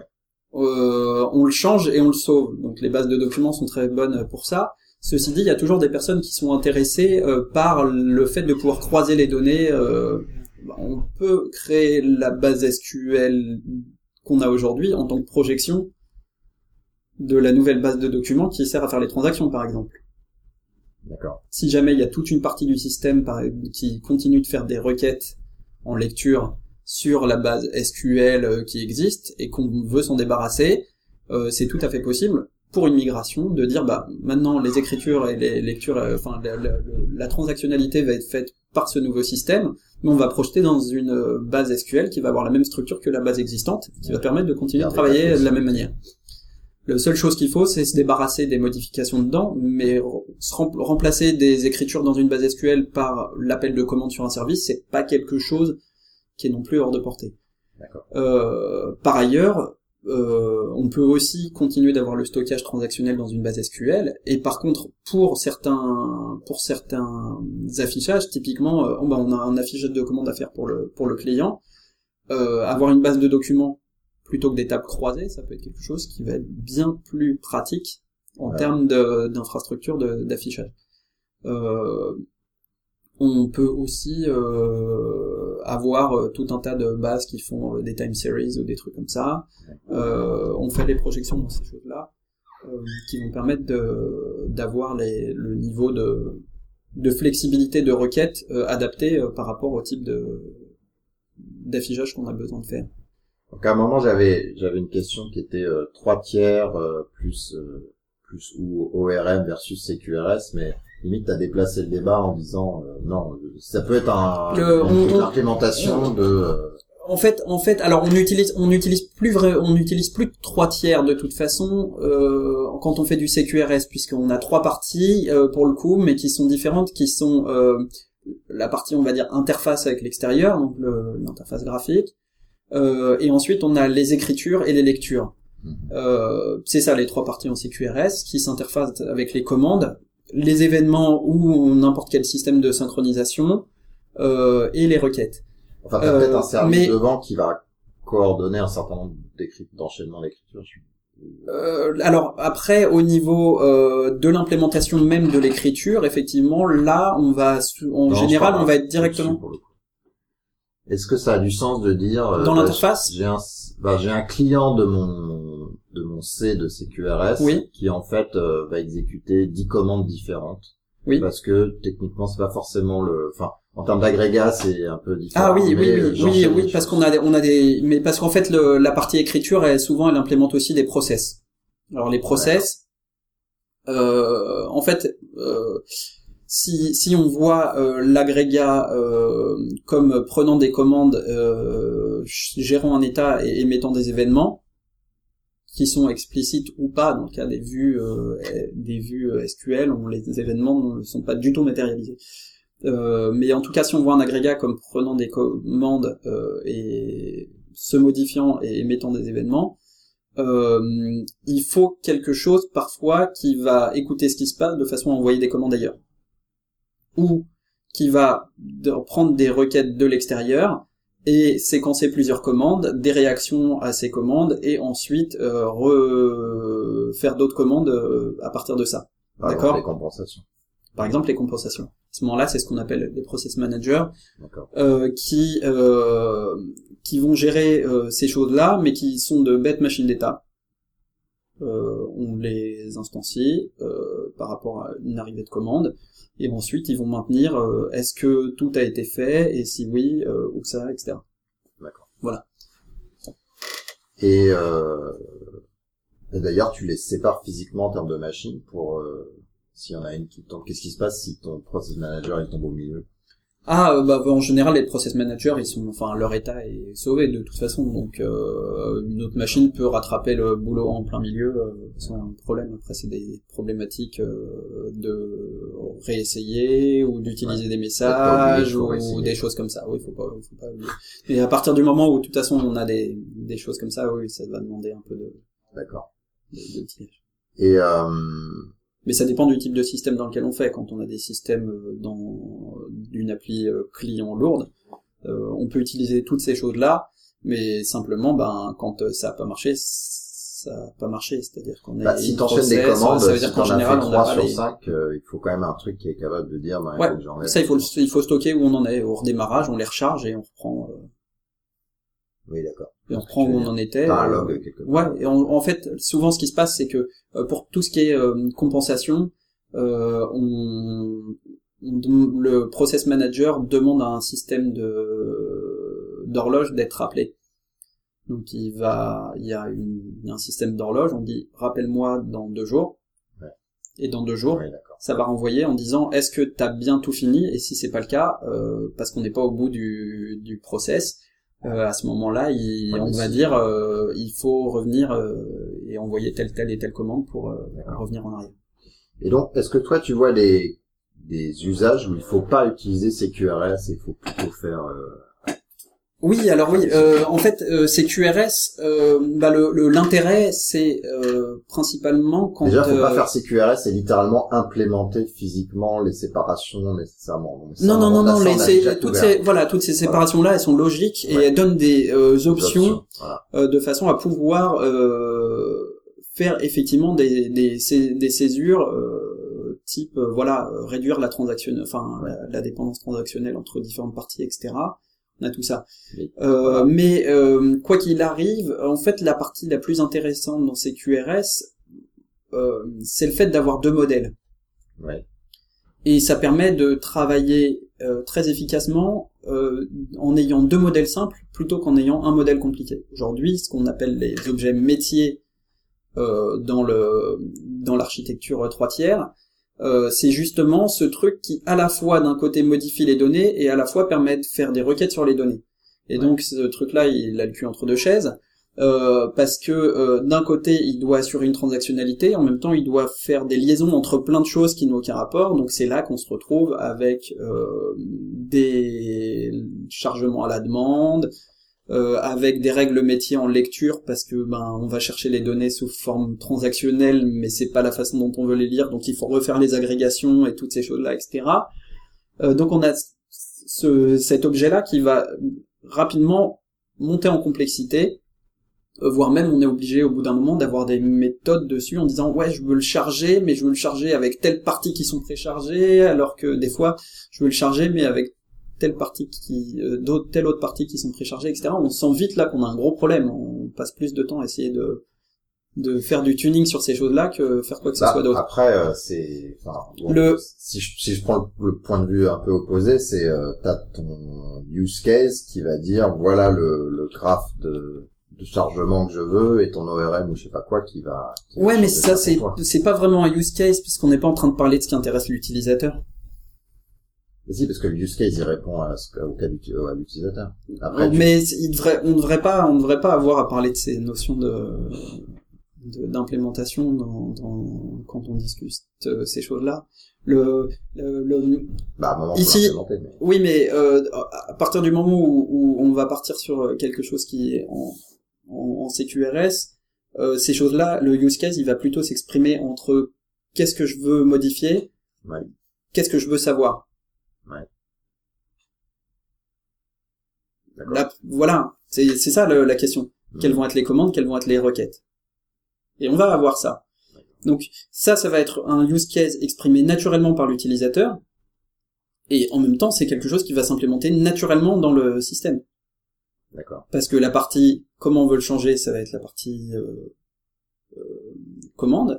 Euh, la partie qu'est-ce qu'on veut savoir, ça va être la partie read model. Et la liaison entre les deux, ça va être cette liaison entre les deux parties. Mais euh, on va plus avoir du code très conditionnel et toutes ces choses-là à l'intérieur de l'objet métier qui gère, sert juste à euh, essayer de déterminer si c'est on est à cet endroit-là parce qu'on veut modifier des choses ou parce qu'on veut demander des on veut lire des choses. Mhm. Parce qu'au final, c'est ça tout ce code de lazy load avec des avec des c'est que il y a quelque chose qui était clair dans la tête de l'utilisateur au début et le fait qu'on passe tout au même endroit, on est obligé ensuite à plein d'endroits à l'intérieur de cet objet, l'objet dit métier, de gérer toute la technique de façon à ce que finalement euh, au niveau performance ça marche à peu près. Mhm. Donc là où on va avoir une très grosse valeur ajoutée à utiliser CQRS, c'est tous les endroits où euh, les... le modèle de transactionnalité euh, est suffisamment différent de, des problématiques de lecture euh, pour que avoir de modèle ça vaille le coup.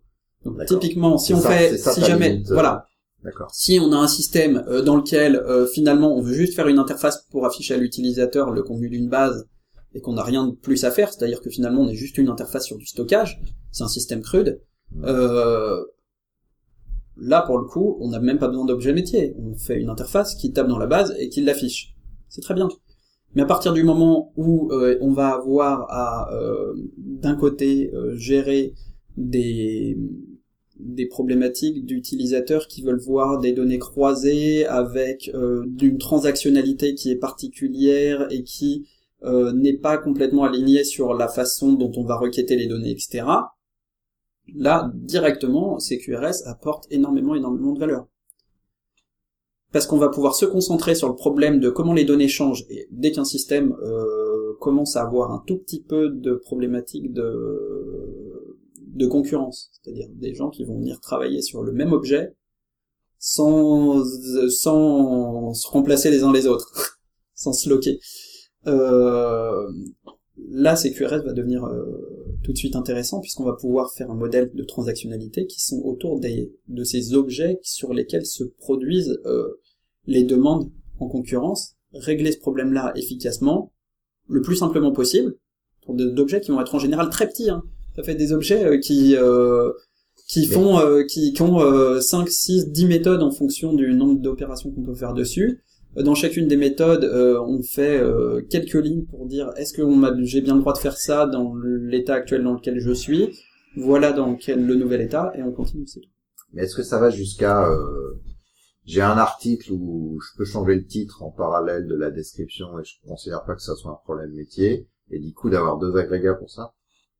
Là, ça Il va pas y avoir de concurrence là-dessus, donc un système CRUD pour sauver tous ces trucs-là, c'est pas intéressant, c'est c'est c'est largement suffisant. Par contre, quand on est en train de savoir Non, si euh, T'as quand même on des est en train de... utilisateurs qui vont Voilà. pouvoir mettre à jour avec un café. Au... Oui, mais dans ce genre de... La question, c'est est-ce que dans ce genre de truc-là, une stratégie euh, last win, ça suffit pas? Pourquoi pas? Avoir. Si c'est pas le cas et effectivement il y a beaucoup de conflits et qu'il faut les gérer, à ce moment-là, oui, faire du CQRS ce sera ce sera complètement valable. D'accord. Et euh, pour passer à une autre comparaison, REST et CQRS, euh, c'est il y a un rap, enfin pas un rapport, mais il y a une Ouais, est-ce que ça peut, est-ce que ça peut aller ensemble?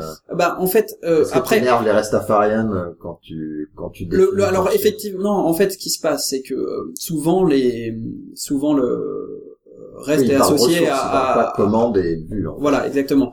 Il y a eu une présentation très très intéressante à Domain Driven Design Exchange à Londres. alors ça devait pas être l'année dernière, ça devait être l'année d'avant en 2011, 2012 je veux dire, euh, 2012 euh, sur l'utilisation de REST en Domain Driven Design euh, autour justement des notions de métier, des notions de commande et comment euh, créer des ressources autour des notions d'agrégat, de notions de, de commande euh, et d'événements qui sont des vraies ressources REST. Donc je quelque chose de très intéressant puisque souvent euh, REST est vu comme euh, une sorte d'anti-pattern pour Domain Driven Design parce que comme souvent le REST on voit comme étant CRUD, euh, on a l'impression qu'on va faire des domaines anémiques, des domaines euh, tout chétifs euh, dans lesquels il va rien y avoir, passer.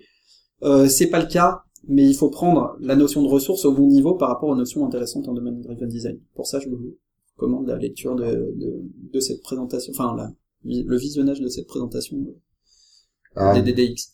J'avais une section outillage. Ouais. Est-ce que du coup ça a pas de sens? C'est non, j'ai envie de dire non, non, faut, faut, faut, non, tous les moyens sont bons. C'est-à-dire que euh, la question juste, c'est séparer ces deux choses et ensuite les synchroniser. Mais euh, les langages sont totalement euh, libres et c'est totalement euh, language agnostique euh, au niveau middleware ou quoi que ce soit, ben on a justement ça donne des choix.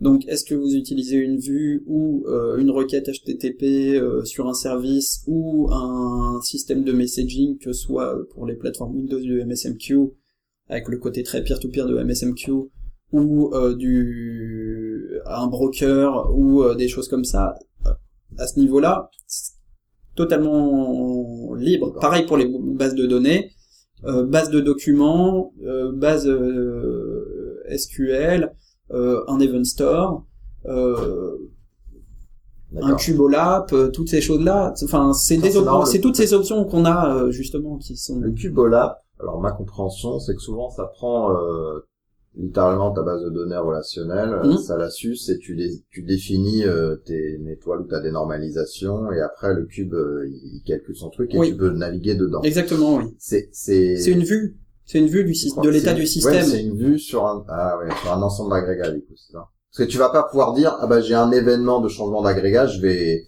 je vais envoyer l'info au OLAP, tu vois. Oui, mais euh, ce qu'on ce qu'on fait, c'est le, le sens de la lambda architecture, euh, qui est de dire que d'un côté, on a un système en batch qui permet de faire des calculs euh, très épais comme ça sur toutes les données depuis le début, qui va faire les très gros processing. Et ce qu'on va faire, c'est que on va adjoindre à ce, ce batch une speed layer qui elle va être mise à jour et ensuite on va faire une concaténation des données de la batch layer et de la speed layer. Et ah là, on peut avoir des données live euh, de ce qui se passe concaténées avec euh, des données processées en batch et euh, enfin et puis souvent ce qu'on regarde dans un cube, c'est des données à grande granularité. C'est-à-dire que si on veut regarder les données de l'année, ce qui s'est passé dans les 10 minutes n'a aucune importance. Ouais. C'est pas grave si on le met à jour une fois par jour ou deux fois par jour. Parce que quand on regarde ce qui s'est passé dans le mois ou dans l'année, ça suffit amplement. Par contre, pour voir ce qui se passe dans la journée, là, on va coller les données dans Cassandra. On va, même si on a des, dizaines de milliers d'entrées euh, par seconde, euh, Cassandra va pouvoir tenir le choc euh, pour pouvoir afficher quelque chose d'intéressant à partir de ça. Mais par contre, on va garder les données moins longtemps. Ouais, ouais. Dans, dans ce dans ce stockage là. Et et du coup, c'est c'est quoi ton retour d'expérience avec la prod? Parce que Amazon, ils doivent être super contents avec toi parce que tu t'as tendance à un peu euh, dupliquer les vues, dupliquer les ressources, consommer plus de ressources. Ça, ça, ça peut consommer. euh, en fait, on sou- souvent effectivement, ça fait un, on trade un petit peu euh, le l'utilisation processeur à la lecture par de l'utilisation de stockage. Ouais. Sauf que ces dernières années, le prix des stockages a tendance à diminuer plus vite que le prix des processeurs ce qui en général est pas un mauvais choix. Euh, donc euh, ça prend effectivement des fois un petit peu plus de place du stockage actuel avant que vous ayez vraiment un problème. Enfin, il y a combien de gigas ou de terras qui dorment euh, inutilisés sur vos Non, serveurs mais je sais pas. D'ailleurs, Pas- euh, si, si à un moment ton serveur il est nuqué, ton backup tu l'as oublié, etc. Faut quand même que t'aies le, faut, voilà, faut que t'aies les scripts pour pouvoir tout reconstruire de zéro. Ouais, c'est là que justement event sourcing et ces choses-là sont intéressantes puisque la stratégie de backup est la même que celle de création de la vue, donc c'est Ah, là attends, qu'on on a va des parler choses de intéressantes. sourcing Ouais. après, et puis si quelqu'un vient dans la salle, il nous jette, c'est pas grave. Ouais, c'est pas vrai. Et juste avant, euh, euh, du coup, la clé, c'est de pas, euh, de pas aller trop loin dans sa séparation physique tant qu'on en a Ouais, pas besoin. ouais, le, le, le- moi, moi, le, le CQRS, là où je le préfère, c'est euh, dans le même process, euh, avec euh, des tran- une transaction autour de l'intégralité du truc. Ouais. C'est le plus simple. Ouais, ouais. C'est facile. Dans un seul process, tout se passe à l'intérieur et tout, il n'y a pas de problème. On peut faire ça, ça reste du CQRS à partir du moment où les modèles sont différents. Ouais. D'accord? Sauf qu'au bout d'un moment, on a des systèmes pour lesquels ça tient plus. Donc à chaque fois qu'on a un problème de scalabilité en écriture, on va changer l'écriture. On a un problème de scalabilité en lecture. On a un problème de taille des données. Il va falloir plusieurs serveurs, donc il va falloir séparer, etc. Ces problèmes-là, ils viennent un par un et on les adresse un par un. Mais euh, là où en général euh, le seul moyen de se sortir de ce truc-là, c'est de prendre le serveur euh, XXL et de le remplacer par un serveur XXXL qui coûte quatre fois le prix alors qu'il est qu'une fois et demie plus puissant. Euh, en CQRS, on va pouvoir, euh, on a un tas d'options qui vont permettre d'avoir une scalabilité horizontale euh, qui va être assez naturelle et qui va où le changement ne va se faire que euh, où les changements vont pouvoir être faits un par un euh, sur des frontières euh, qui existent déjà à l'intérieur du pattern. Mm. Euh, à partir du moment où on n'a pas fait ces séparations-là avant, on a un problème de scalability, de scalabilité par exemple en lecture. Euh, donc on va vouloir mettre sur plusieurs serveurs.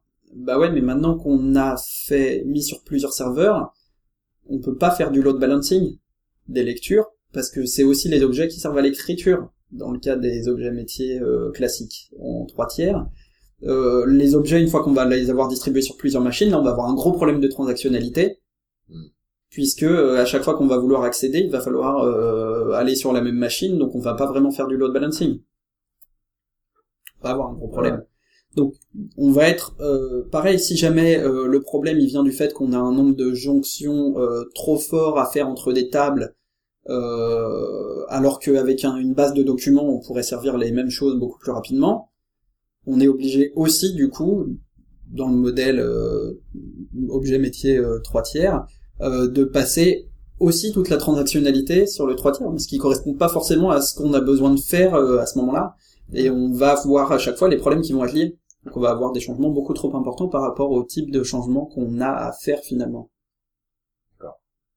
Alors, event sourcing. Alors l'event sourcing, c'est une des options. Une fois de plus, en CQRS. Euh, c'est une option. Euh, c'est une option qui est très intéressante. Euh, en fait, ce qui se passe, euh, donc le, ce qui se passe en CQRS, c'est que à partir du moment où on ne va plus utiliser les, le- un système de vue SQL entre la entre l'écriture et la lecture, il va falloir synchroniser autrement.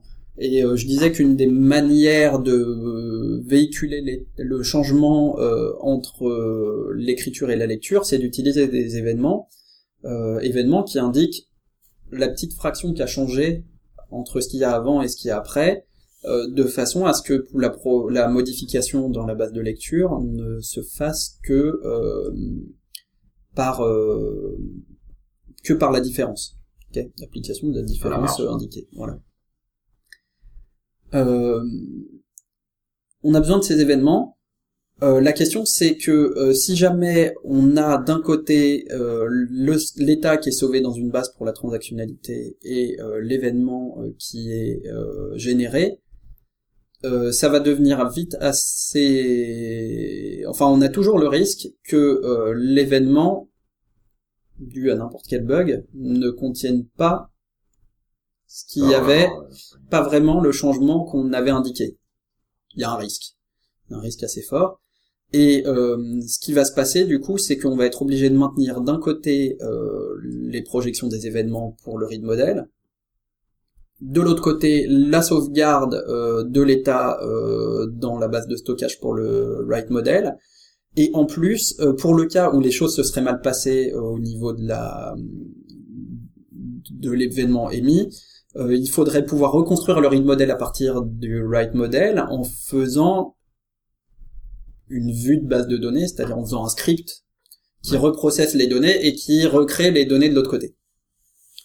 Donc on a un certain nombre de choses à maintenir euh, qui sont un peu hétérogènes. D'un côté un script de conversion, parce qu'il faut savoir, de l'autre côté, euh, des projections, pété pour détecter, euh, voilà, des projections, et euh, derrière, on a deux choses qui font à peu près la même chose d'un côté à, gérer, euh, donc qui sont l'événement et le changement d'état, euh, et ces choses-là.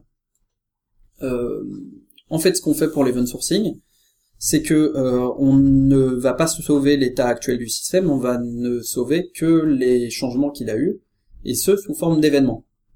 D'accord? Donc, comment se passe la persistance en event sourcing? On a un agrégat pour lequel il y a un certain nombre de choses qui lui sont déjà arrivées dans sa vie. On veut faire une opération sur cet agrégat. Ce qu'on va faire, c'est qu'on va commencer par recharger l'intégralité de tous les événements qui ont eu lieu depuis le début. En général, c'est là que la plupart des gens ont les cheveux qui se dressent sur la tête en se disant mais ça va être totalement inefficace. Il y a tout un tas de choses qui peuvent rendre ça très très efficace. Euh, donc, on recharge tous les événements depuis le début. Et euh, ce qu'on va faire, c'est qu'on va créer, on va reprendre l'objet dans son état initial, 0, et lui appliquer tous les changements qu'il aurait dû avoir, euh, enfin qui sont qui ont eu lieu, pour obtenir notre état actuel à partir de l'état du début, d'accord? Et maintenant que ça c'est fait, on a un état, on peut prendre la commande, on regarde si dans l'état actuel, euh, par rapport à la demande qu'on nous demande de faire, est-ce qu'on a le droit de le faire, et si oui, qu'est-ce qui se passe? Et à ce moment-là, on crée un nouvel événement. Dans cette opération, on ne change absolument pas l'état de l'agrégat, on ne fait que prendre la décision. C'est là qu'utiliser un langage fonctionnel pur euh, aide, puisque euh, on va s'assurer euh, qu'on ne va pas avoir de modification, euh, juste en utilisant une fonction qui prend une commande, un état, et retourne des nouveaux événements qui ne peut rien changer à l'état passé euh, à l'intérieur, l'immutabilité, euh, des choses comme ça. C'est pas du tout obligé, on- si on s'astreint en C Sharp ou en Java à ne pas faire de mutation à cet endroit-là, euh, on va juste donc prendre euh, l'état actuel, la commande, créer un nouvel objet d'événement, Mhm.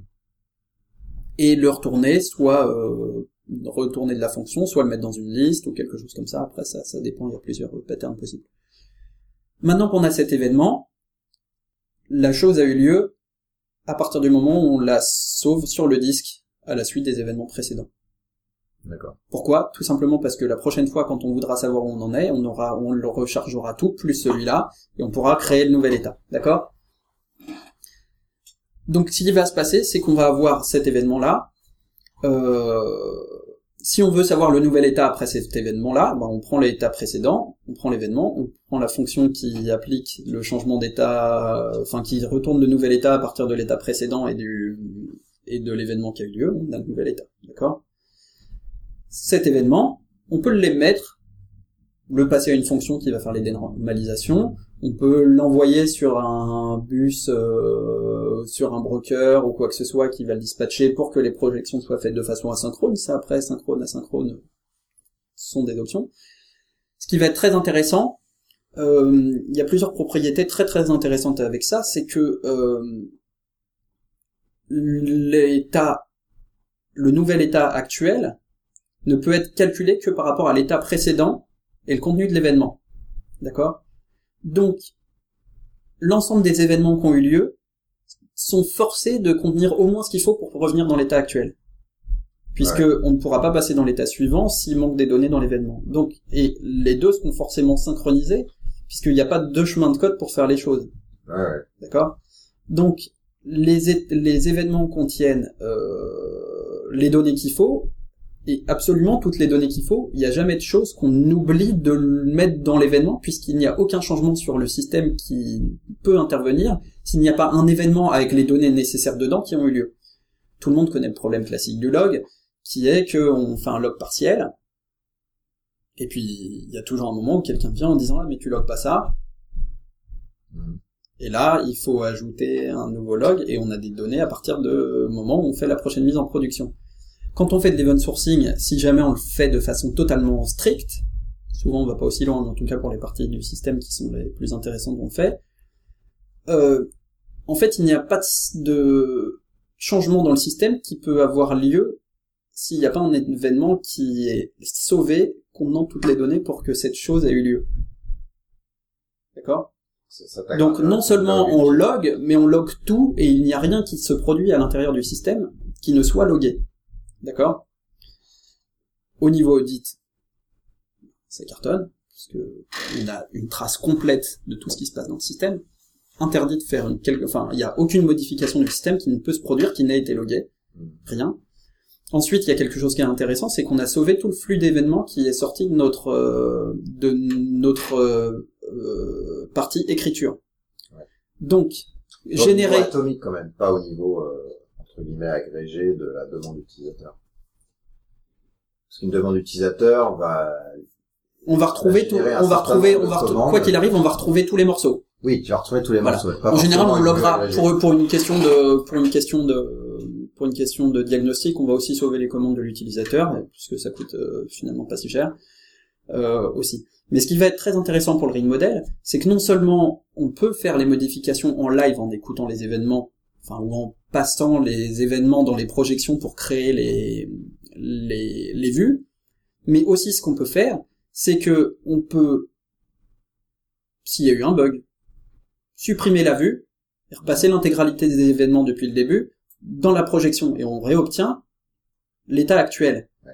Mais aussi si jamais on se dit ah oui mais euh, là jusque là on loguait les on, on a enfin on affichait euh, par exemple euh, pour cet utilisateur euh, le nombre de commandes qu'il a passé euh, mais on voudrait aussi euh, faire le total de toutes ces commandes euh, pour savoir si c'est un utilisateur euh, qui euh, achète beaucoup chez nous.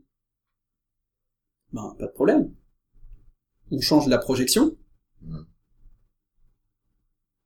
On enlève, on détruit la table, on crée une nouvelle table avec une colonne supplémentaire.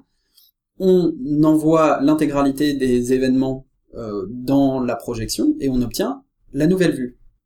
Et là, d'un seul coup, on obtient une souplesse bien plus grande, qui est que, ayant stocké l'intégralité des événements, euh, on va pouvoir reconstruire les vues à partir de zéro, de par le même biais que celui qu'on utilise pour les mettre à jour en live. Ouais. Donc on n'a plus le côté script de transformation d'un côté et euh, update en live au travers des projections. Bon, je suis quand même obligé de te poser le- la question de la performance d'appliquer à 250 millions d'événements euh, pour euh, Alors. développer le truc. Ouais, il y a, il y, a, il y a plusieurs euh, choses là-dessus parce qu'en général c'est le point qui, qui fait un peu peur, mais c'est loin d'être le point le plus intéressant. Euh, en fait, euh, ce qui se passe, c'est que euh, appliquer euh, 250, on a des machines qui vont très vite. Les événements sont tout petits parce qu'ils ne contiennent que les données de la commande. Euh, là, euh, j'ai rejoué euh, les 700 000 les 7 millions de clics qu'on a eu dans les quelques derniers mois pour réobtenir des données fiables il y a quelques jours, ça m'a pris une minute et demie. Simplement parce que je commence par faire la projection en mémoire. Une fois que toute la projection en mémoire a été faite, je sauve les données dans les tables des vues. Effectivement, si vous faites 5 700 millions de lectures-écritures dans une base euh, SQL, euh, ça va être plus long que si vous projetez tout en mémoire et qu'ensuite, une fois que vous avez vos données, vous les sauvez. Ça, c'est sûr. C'est une façon de faire. Euh, simplement, le, comment est-ce qu'on s'y prend On fait juste que l'écrit... En fait, on fait un proxy de la base en mémoire. Donc, on utilisera le même code de projection dans les deux cas, juste qu'il y en a un qui fera la modification en mémoire, l'autre qui fera la projection dans la base, et en live, on utilisera celui de la base, et pour le replay, on utilisera celui en mémoire. Une fois que le replay est fini, on utilise la même fonction que celle d'écriture pour faire dans la base. On fait pas du code très compliqué, euh, ça va très vite. Euh, L'autre, il y a plusieurs choses qui vont aider aussi à la lecture, c'est la notion de snapshot. Alors, euh, il y a plusieurs choses qui viennent euh, en jeu dans cette histoire de snapshot. En fait, il y, a un, y a un paradoxe assez marrant euh, quand on utilise des objets dits métiers avec un ERM, c'est que euh, on fait bien attention à prendre euh, toutes les variables membres de l'objet métier, d'accord, et les mettre en privé. D'accord? Pourquoi est-ce qu'on fait ça? De façon à isoler ces variables membres privées de l'extérieur, de façon à ce que la seule manière de les modifier, ce soit de euh, passer par les méthodes de la classe. Euh, et ça, effectivement, ça crée euh, une encapsulation, ce qu'on appelle une encapsulation, qui permet d'avoir beaucoup plus de fluidité sur la modification des variables membres, tout simplement parce que on ne va pas casser le comportement extérieur qui sont les méthodes lorsqu'on va faire un refactoring de la façon dont on gère l'état interne du système euh, pour pouvoir répondre aux demandes des méthodes. D'accord? Ça c'est très beau. Sauf que la première chose qu'on fait ensuite, c'est qu'on prend tous ces trucs-là et on les colle dans une base SQL qui est super difficile à modifier et qui demande de faire des scripts de migration de fou à chaque fois qu'on va euh, faire la moindre modification des de ces membres privés. ouais, maintenant qu'il s'est sauvé dans une base avec un schéma qui est assez rigide, euh, ma classe, si jamais je veux modifier son état interne, donc en changeant ses variables membres, il va falloir que j'écrive un script de migration. Ouais. Et là, d'un seul coup, on se dit, Hm, je vais pas le faire trop souvent. D'accord? Pourquoi? Parce qu'on a lié un truc complètement externe au code, et d'un seul coup, on a une dépendance euh, qui est comme un énorme boulet au pied, euh, alors que le but de cette encapsulation était justement de se passer du... En event sourcing, on fait les choses de façon très différente. Les événements sont des événements métiers, c'est des événements qui vont avoir un sens dans le business. C'est pas des changements du type la propriété a changé. C'est Ah, l'utilisateur a déménagé, ce qui peut être soi-même différent de l'utilisateur, euh, on a corrigé l'adresse de l'utilisateur, euh, tout simplement. L'adresse n'a pas changé.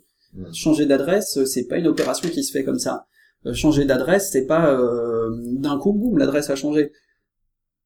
Il faut s'y prendre à l'avance, il faut faire des cartons, il faut indiquer à tout le monde euh, qu'on a changé d'adresse postale, les impôts, les trucs, etc., pour qu'on reçoive le courrier à la nouvelle adresse, et on y va. C'est quelque chose qui a du sens. Dans un système, les choses ne changent pas sans raison. Mais est-ce que du coup, Et les choses, les choses ne changent pas sans raison. Et quand l'utilisateur vient pour changer les choses, il sait pourquoi il les change. Si jamais on capture la raison pour laquelle l'utilisateur demande ce changement, d'accord Je viens là, je modifie, je, signale un déménagement. L'adresse change parce que j'ai déménagé. Ça va être différent de ah au fait euh, bah je suis installé depuis trois semaines mais je reçois pas mon courrier est-ce qu'il y a pas un problème? Ah vous c'est quoi votre adresse? Ah oui c'est ça. Ah oui euh, ok.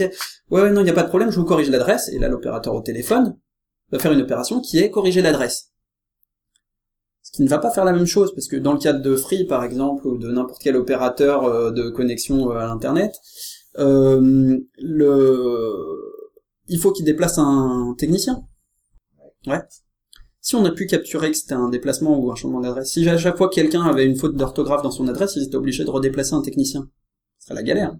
Faut faire la différence. Autre chose, on pourrait se dire oui, mais alors euh, du coup, quand on voit l'adresse a changé. Très bien. T'as une correction ou une modification? Ah, il, pas de bol.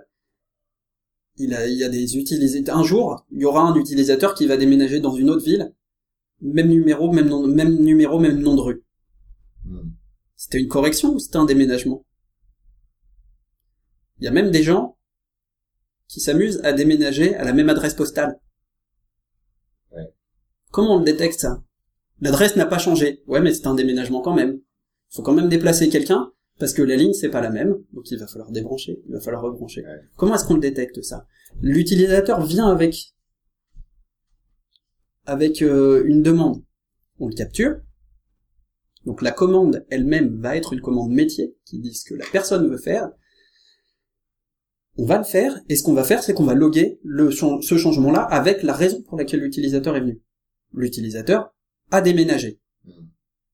Et après, le système va pouvoir réagir de façon fiable.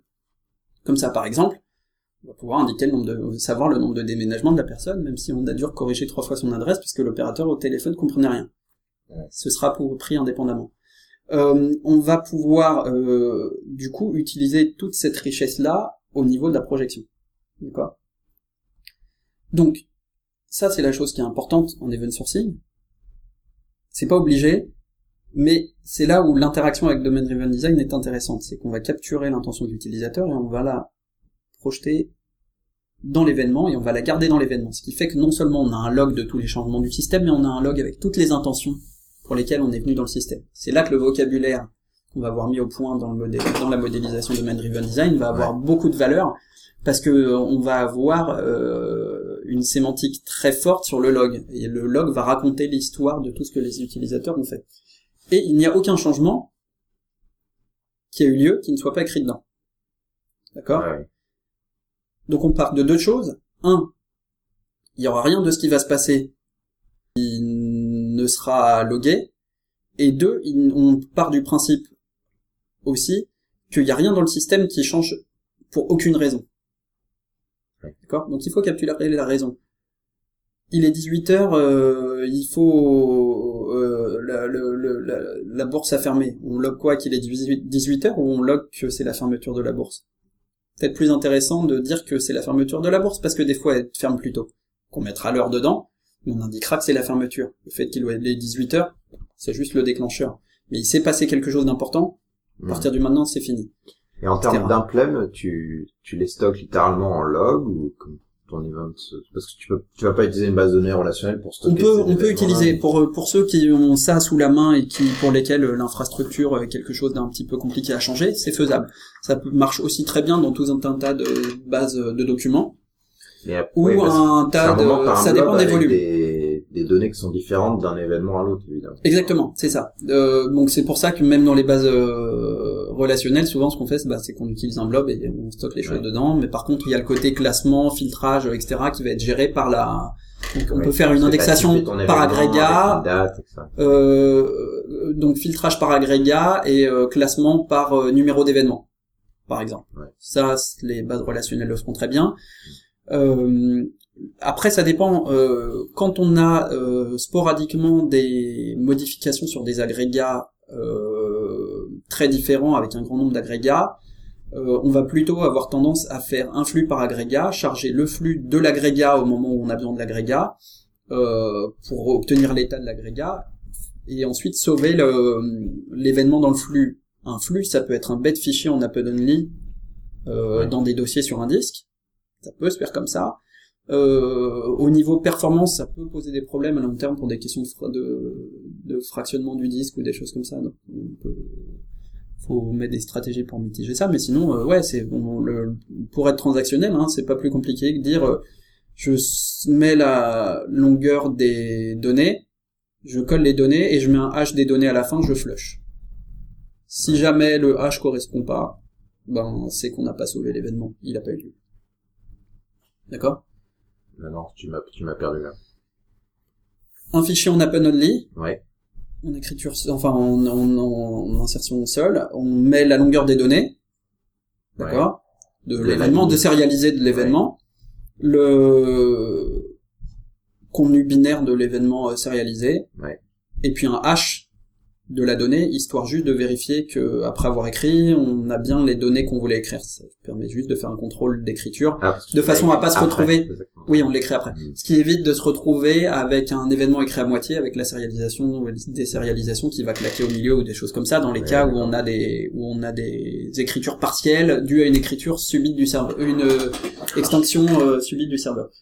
Euh, voilà. Après, il y a des choses qui commencent à exister, genre euh, l'Event Store de, écrit par euh, Greg Young, qui permettent euh, de de gérer euh, ça de façon bien bien plus maligne. Il a un- il gère euh, il peut gérer euh, 20 000 lectures en parallèle avec 1000 lectures par seconde sur une seule machine et on peut faire des clusters des choses comme ça. Aujourd'hui, il y a des clusters haute disponibilité sur lesquels les- même quand ça crache, on, on applique un Chaos Monkey qui claque les serveurs à la volée et euh, on perd quelques microsecondes lors de la remontée d'un serveur euh, et l'ensemble du, du cluster continue de tourner comme si de rien n'était.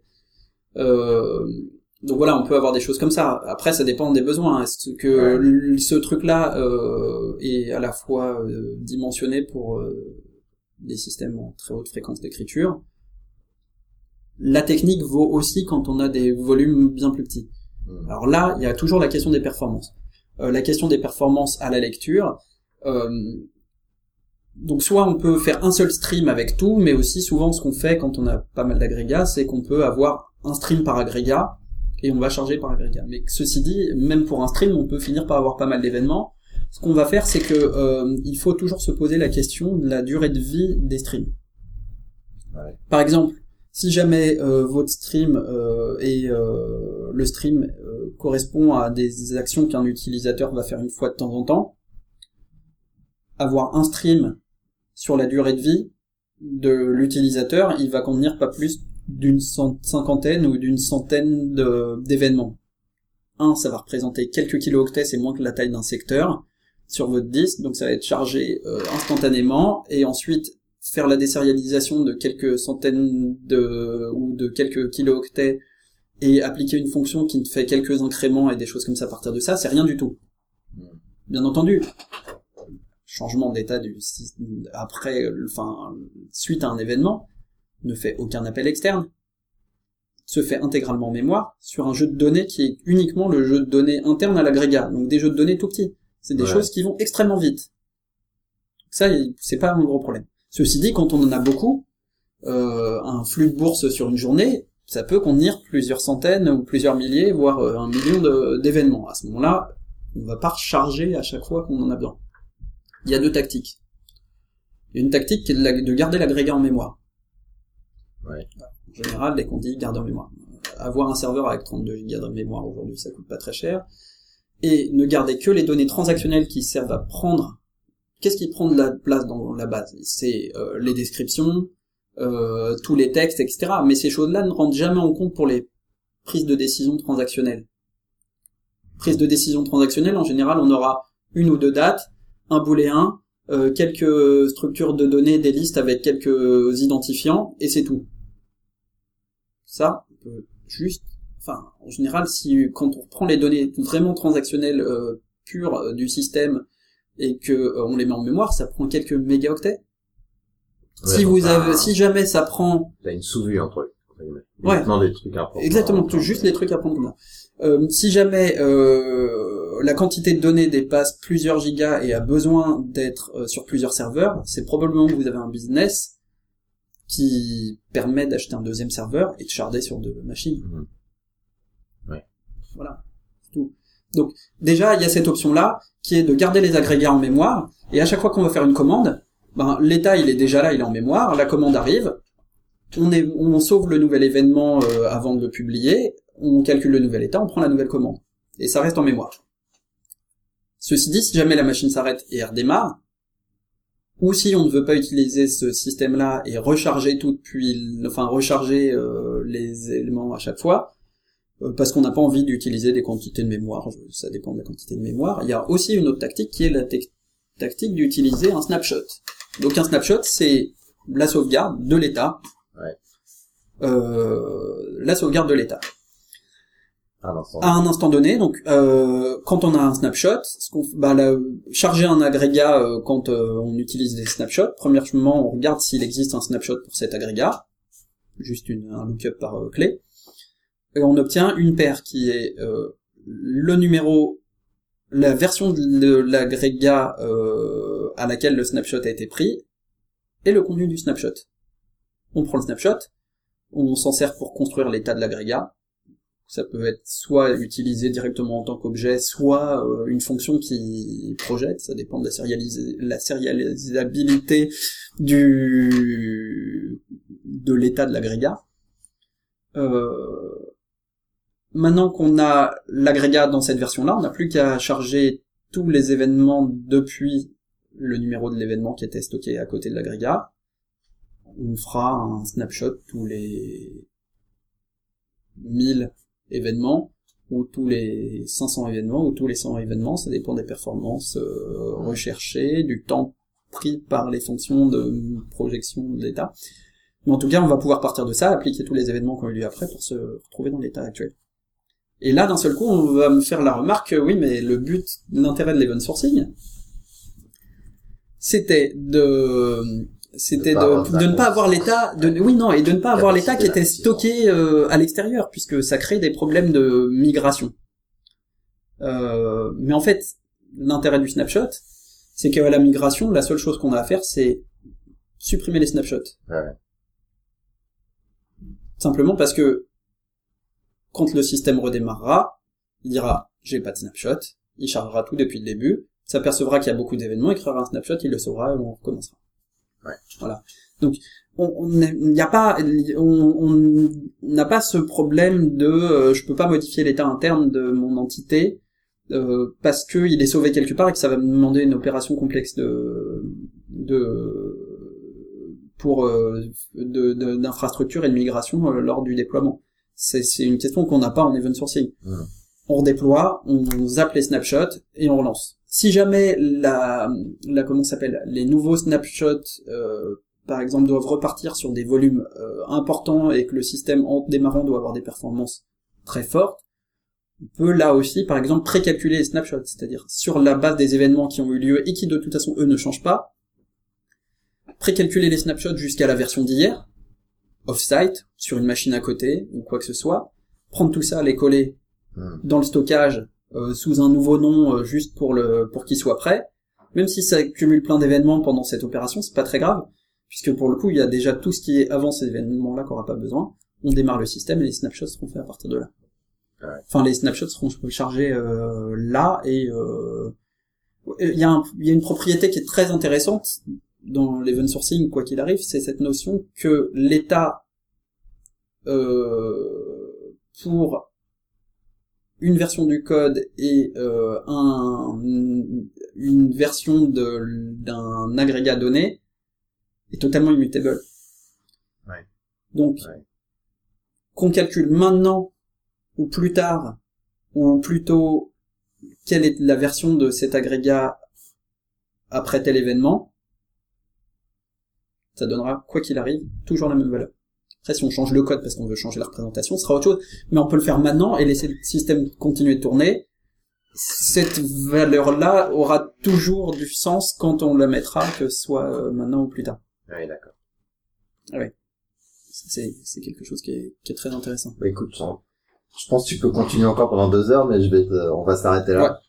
Euh, si t'as des ressources euh, pour en connaître plus, je les, tu m'envoies par email, je Ouais. mettrai dans les... Ouais, il y a le, il y a le bouquin de Microsoft Research, euh, CQRS Journée, par exemple, qui est intéressant, euh, sur, euh, D'ailleurs, les aussi, une outils dernière question, du coup, euh, tu, donc, toi, tu viens du monde, enfin, plutôt dans le monde Microsoft. Oui. Euh, est-ce que il y a une, il y a plus de gens dans le monde Microsoft qui utilisent CQRS qu'ailleurs ou... Ah, en fait, ce qui s'est passé, c'est que le, le, toute cette discussion, c'est bon, c'est des, comme toute notion en informatique, euh, ça existait déjà euh, dans les années Ouais. 50 et Ça avait un 70, nom etc. Euh, c'est juste que ça n'avait pas été identifié euh, et formalisé en tant que pattern. Euh, mais euh, justement, l'identification vraiment du pattern euh, et son intérêt euh, aujourd'hui pour euh, remplacer euh, l'architecture trois tiers, etc., s'est produite autour de euh, Greg Young euh, et euh, Yudi Dahan, qui sont donc euh, deux membres actifs des la communauté .NET. Ils font aussi beaucoup d'autres choses, mais ils font partie de ces choses-là. Euh, et donc, euh, et donc oui, toutes ces discussions-là, CQRS est né dans la communauté .NET. D'accord. Donc forcément, ce sont des choses qui sont euh, euh, très connues, très discutées, etc. euh, dans la communauté .NET. Le, même si euh, Domain Driven Design euh, vient plutôt d'une culture Java euh, à l'origine, euh, cette version-là, enfin toutes ces dérivés-là et la combinaison de CQRS Event Sourcing euh, avec Domain Driven Design, euh, tout ça, ça s'est fait effectivement dans les communautés euh, .NET, euh, Al.NET euh, et tout ça. Euh, et ce sont, euh, bah, du coup, voilà, il y a une communauté très forte qui s'est faite autour de ça. Aujourd'hui, euh, ça, ça s'est diffusé euh, dans les communautés Java, mais aussi Ruby, PHP, euh, plein d'autres communautés autour de langages, plateformes différentes. Quelque chose qui est, qui est plus large que simplement .NET. Mais euh, les membres les plus actifs, les plus anciens, etc., en général, sont des personnes qui... Merci. Merci, Jérémy.